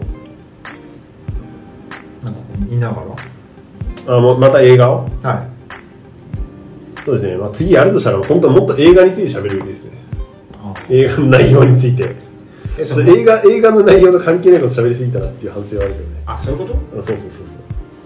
関係してったでしょ？何が？してたかな、まあ、ちょっとその辺はちょっと聞聞いた人に任せよう雑談すぎたってこと？そう。それあれじゃない？なんかもう対面しなさすぎてさ収録さなんかこう対面にしながらやることにこうちょっとこう。いやというか多分どれくらいこう間が埋まってないといけないかについて多分認識が違いすぎた。僕は別にスカスカでもいいと思ってるあ会話がね。会話が。僕はなるべくちょこちょこ入れた方がいいのかな。そうなんかその別に映画と関係ないことでも空間を待ってた方がいい派と。でもそうすると一緒に聞いてくれてる人たちが多分多分この映画見る隙間がないかなっていうのが思った。じゃあやっぱ2回目にこれを一緒に聞くか ら1回目は一人で見て。いやどうなんですかね。僕僕はファーストリアクションもすごい大事にしたいんですけどでもファーストリアクションは本当に好きなのにファーストリアクションすればいいだけで別になんかこう埋めようっていう意識はそこまでいらないかなって思った。だからそのあんまりこじゃあ次は、うん。そこをちゃんときその方針を共有しましょう。うそうですね。なんか俺はもともとこのこんだからこれだけ聞いても聞けるくらいにしたいんですよ多分大樹さんはしたいというかそうしとく方がいいのかなって思っちゃってた。でもさすがに映画のライブコメンタリーで映画見ずに聞くっていうのはちょっと考えづらいとは思ったけどまあちょっと任せるわ。この形式の時は、うん。映画を見るつもりがない人のことはもう捨てるというかその考えずにあそうそうそうそうそう。ああ本当本当のライブコメンタリーっていう感じで。分かった。かなって思ったけどね。まあちょっとその辺はこれから伸びしろですな、まあ、また第40話くらいでやるかなこれ。いや嘘です。もっとあのキンキンにやるかもしれません。え僕やりたいですよ結リベンジしたい。構だからあのほ方針をちゃんと決めてやればいいんじゃない？次。方針ね僕ちょっと握ったつもりだったけどちょっとまあもうちょっと握りましょう。でも今日でちょっと分かったから。ややっぱやらないと分かんないですね。はい。じゃあ手紙。はい。手紙のイントロ。を、はい。えじゃあこれ読んでもらっていいですか？ます。ヤボフィル第23回ね。はい。のんちゃん会。はいのんちゃん会。聞かせていただきました。えー、これ名前は言わなくていいの？最初言わなくていい名前は大丈夫ですまあ大体分かると思う皆さんまあ、聞かせていただいてその「にやり」「てんてんてん」大爆笑。私の文章を改めて聞くと尻滅裂滅裂尻滅裂ですよね。3通もディスっていただきありがとうございました。ケミスト。とはいえ嬉しかったです、えー、恋さんの語彙力と読解力には毎回脱帽です。褒められてますよ。ありがとうございます。今回のゲスト須田希さん。チャーミングな女性ですね。のんちゃんさんの素朴な雰囲気が好感度アップハート。でした。好感度アップってことはなんか前に何らかの好感度持ってた。分からんけど。次回は皆さんの恋バナなどで盛り上げてくださいね。恋バナしたいっすね。恋バナなんてだってやろうと思えばすぐできるでしょ。恋バナ特集しますか恋のから騒ぎしたいですよ。うん。みんなで事前にアンケートやってこう私あこれからのほら普段はさ、まあこれまではこうスマホでこう遠隔でやってたけど例えばまあここでうん。最初はちょっとねいきなりいきなりね、まあ、時間帯にもよるけど恋バナ始めるってちょっとこう緊張するかもしれないけどしないっすよ。しない？しないしないしない。じゃあ行っちゃううん。夜やるか。ということでその須田さんのこね回でこれまあ須田さん多分聞いてないけど。ちょっとこ個別に伝えておきます。はい。個別にね。伝えておきましょう。あとはなんかお手紙。あとはね実は読みましょうか。キンキンのやつですね。ああでもこれちょっと読みます。かます こんばんは。夜分遅くにブレイクタイムです。ワイスピ映画特集とサントラランキング形式での一人ヤボヒルグッドです。早いっすね。恋さん。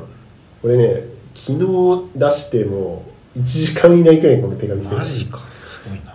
秒で聞いてるっていう。プッシュ通知オンになってんのかっていうね。今回僕もオンにしてますよ。あマジですか、うん。あー。今回も一人ヤボヒルナイスフェイント。笑い。こちらも深夜にもかかわらず着込んでしまいました。笑い。えなんでペイントなの？急に来たから。そうだと思います、多分なんかあれだと思いますよ。なんつうか多分フェイントはフェイントした箇所はだからやっぱウェルカムバックトゥヤボのヒルテンパー2人で知ってるから、まあ、そういう2人だと思う。っていうのとあとはあれ怪物やんのとか。ターンの話すんのとか。ああその意味でね。もう一度 YSP っていう。SP 会みたいなね。YSP を知ったきっかはきっかきっかけは、はい。ポール・ウォーカー追悼の See You Again です。まあ確かに。そうね、うん。有名です。小井さんはサンバ系やメキシカンな乗り物好みのようですが、か？曲にちなんだ思い出話も楽しかったです。私はフィリピンのセブ島しか海外旅行の経験がないのですが沖縄より湿地で薄い空気とジャスミンの香りが濃く、そして花などを売る売り子たちが集まってくるのが一番印象的でした。ふと思い出しました。僕はセブ島行ったことないんですけど、ジャスミンの香りがするんですね。いいですね。そっかフィリピンかセブ島ってねそうですねまあやっぱ湿地帯ではあるわけですね、いうん。やなんかやっぱ YSP を語る上でもちろんポール・ウォーカーは絶対欠かせないし、なんでしょうねあのポール・ウォーカーの良さ。なんつうんだろうなんか可愛くもあり、うん。なんかキュンときますよね、うん。あのかといって別にヘラヘラしてるタイプでもないしうん、そうだからすごいいい役者ですよ。あのなんかトム・クルーズ的なうさんくささみたいなのないじゃないですか。イケメンだけど。でもうさんくささっつうかまあね。うん。でも俺あっちのハスラーの時のトム・クルーズ大好き。ああでもね徐々に変わってってる感じ初期トム・クルーズ初期トムね。うん。そうなんですよポーねポールはね貴重なイケメンでしたよ本当に、でこれの訂正が来ててほメキシカンサンバメキシカンではなくレゲエジャマイカ系と言いたかったです。まあ隣接しますけどね、う、うん。サンまあでもサンバはブラジルですけどね。こんな風に私自身が恥も外文もなく言い訳できるのはパーソナリティが恋さんだからこそなのであります。リスナーにも甘い訂正と共感。米。アイスピのストーリーの中に人種差別問題が含まれているとても興味深いテーマですね、今日はある男。地元の町記念映画館にて鑑賞してきました。映画っていいですね。ケミストある男ね。なんか言ってましたね。結構そっかこの方そうですよね。映画。お好きなんですよ、うん。うん。にしても結構な頻度で見てるんですね多分ね。そうですね。地元にも映画館があるいいですね。いや本当に僕あの今回久々にねそのレイトショーなるものに先週末行ってきてやっぱいいなと思いました学生の時はあのよくレイトショー行ってたんですよ。家のそばにその田舎のすぐそばに 映画館あったからうん。レイトショー行きやすくて。うん。映画館で見るのやっぱいいなと思いましたね。なるほど。えねレートショーもいいですよね。あの僕もなんか知り合いのパイセンが仕事が終わった後レートショー見に行って一、日が切り替わるのが好きっておいう人がいましたね。そういう鑑賞体験みたいな、なんか映画づいてますけどね。面白いですねまあでもこのメレゲエジャマイカといってもね本当いろんなのがあるからね。まあそうなんですよ。でレゲエジャマイカ系でも実はなくてレゲトンっていうのはプエルトリコなんだけどもとかいろいろあるんだけど。レゲトンねレゲトンそうそう。でキューバ系も全然違うしみたいな。ラテンのリズムで似てるけど全全部違うんですよね。レゲトンって今さアメリカとかカナダとかすごい人気あるんでしょあっちの方って。大まあ今っつうか結構前からね。はい。僕はねちなみにレゲトンちょっと苦手なんですよ曲によるかそなの気持ちもめっちゃわかる。わかるでしょ。本当に曲による。だからなんかあんまり EDM すぎてやったらうん。ちょっと興ざめしちゃう。だから僕もめっちゃそれだったんですけど、ん。あのなんかだからもともとカリブ系の音楽すごい好きだけどやっぱレゲエでもルーツレゲエっていうかボブ・マーリーと、はいはい。ボブ・マーリーですらちょっとキャッチーすぎて、うん。なんかピーター・トッシュとかあのもっとルーツっぽいこう、うん渋い系のレゲエが好きだったんですけど、ん。もう昔の、はだから最近ダンスホールレゲエのこうチャラい感じは苦手だったんだけど、うん。そういうのを全部ぶっ壊してくる、ワイルドスピードっていう。ワイルドスピードの文脈でいそこに紐づくとねうん。確かにね。紐づくと。リンクすると確かに。あチーゼってなりましたね。イメージがまたねうん。くっつくもんね。っていう。まあでもこれどういう。ここまで YSP に熱いとはね。うん何なんですかね。まあ本来は苦手なタイプの映画というか。そうなの。でもあれでしうん。ょあれと一緒でしょ。そのそれこそ「男はつらいよ」シリーズがさこう続いていく、まあプログラムピクチャー的な。そうその面白さとき「きたきた」っていうのがあったり。そうそういうお約束の面白さもあるし。でもやっぱりなんかああいうヤンキーみたいなのって別にそんな得意じゃないし。うんどういや好きでしょ。ね好きでしょ。うん。まあ多分こうどっかでは好きなの心のどっかでは好きなんだと思うんですけどね。うん。まあ、もちろん毎晩毎晩見たいわけではないだろうけど。そうそうそう。いやまあわ毎、まあ、最近は毎晩見てますけどね。だって毎晩見ても11本分あるんで。それそれもう好きやん。もうだいぶ好きってやつ。で初期とか見ても よくできてるなあてか今度はマイスピン見てコメンタリーでもいやあじゃあさすがにそれやめよう。あそれありです。よ僕はあのそんな全シリーズ見てるわけじゃないから。見てないやつ見ます。でもあの最近のだとあのほら、ね、それこそミックス系の女性が出てるちょっとこうあのえハムナプトラとか出てる人だっけ？なんかああなんかいるよ。ハムナプトラ出てる人出てんだっけ？なあ違うあ違うかったらごめんなさいう。んごめんまああんまり知らないから言わないでおく。けどちょっとこうきつめの感じ。鋭いかなきつくはないかきつくはないけど。ミックス系の女性はずっと出てますけどね。ああ。のミシェル・ロドリゲスとはずっとあその人だ。あの人は何人なんだろうな中南あの人も一から出てますよ。あそうなんだ。うん。あの人どっちかっていうとめちゃくちゃ垂れ目ですよ。ほんで。うん。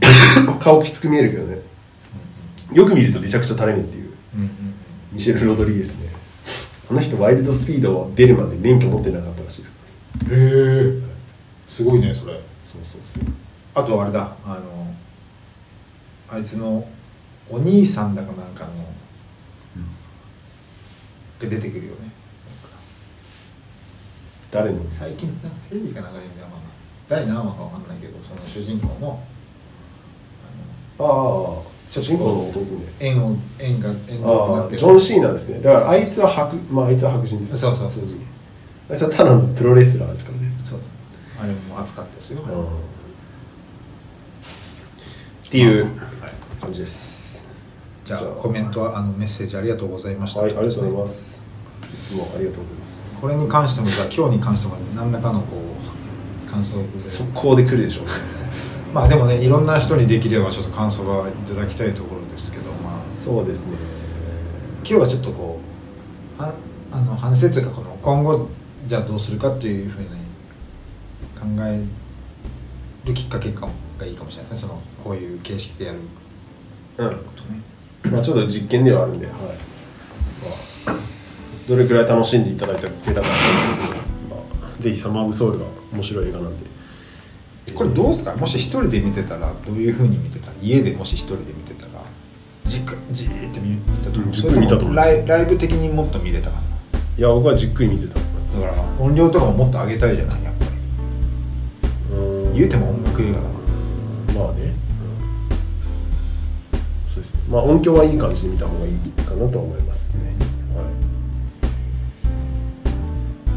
はい、はい、ではそのところですかね。今はい。日ははい。結構ね映画っていうこともあるから超過ですね。はい。た編集せずに出そうかな。マジですか？うん。最初ちょっと映画の音大きかったからねでも小さくしようがないしこれ。ワントラックだから。はい。ということでまた次回もよろしくお願いしまおす願いします。ではせーの。ケミストここのリバーブだけかけよう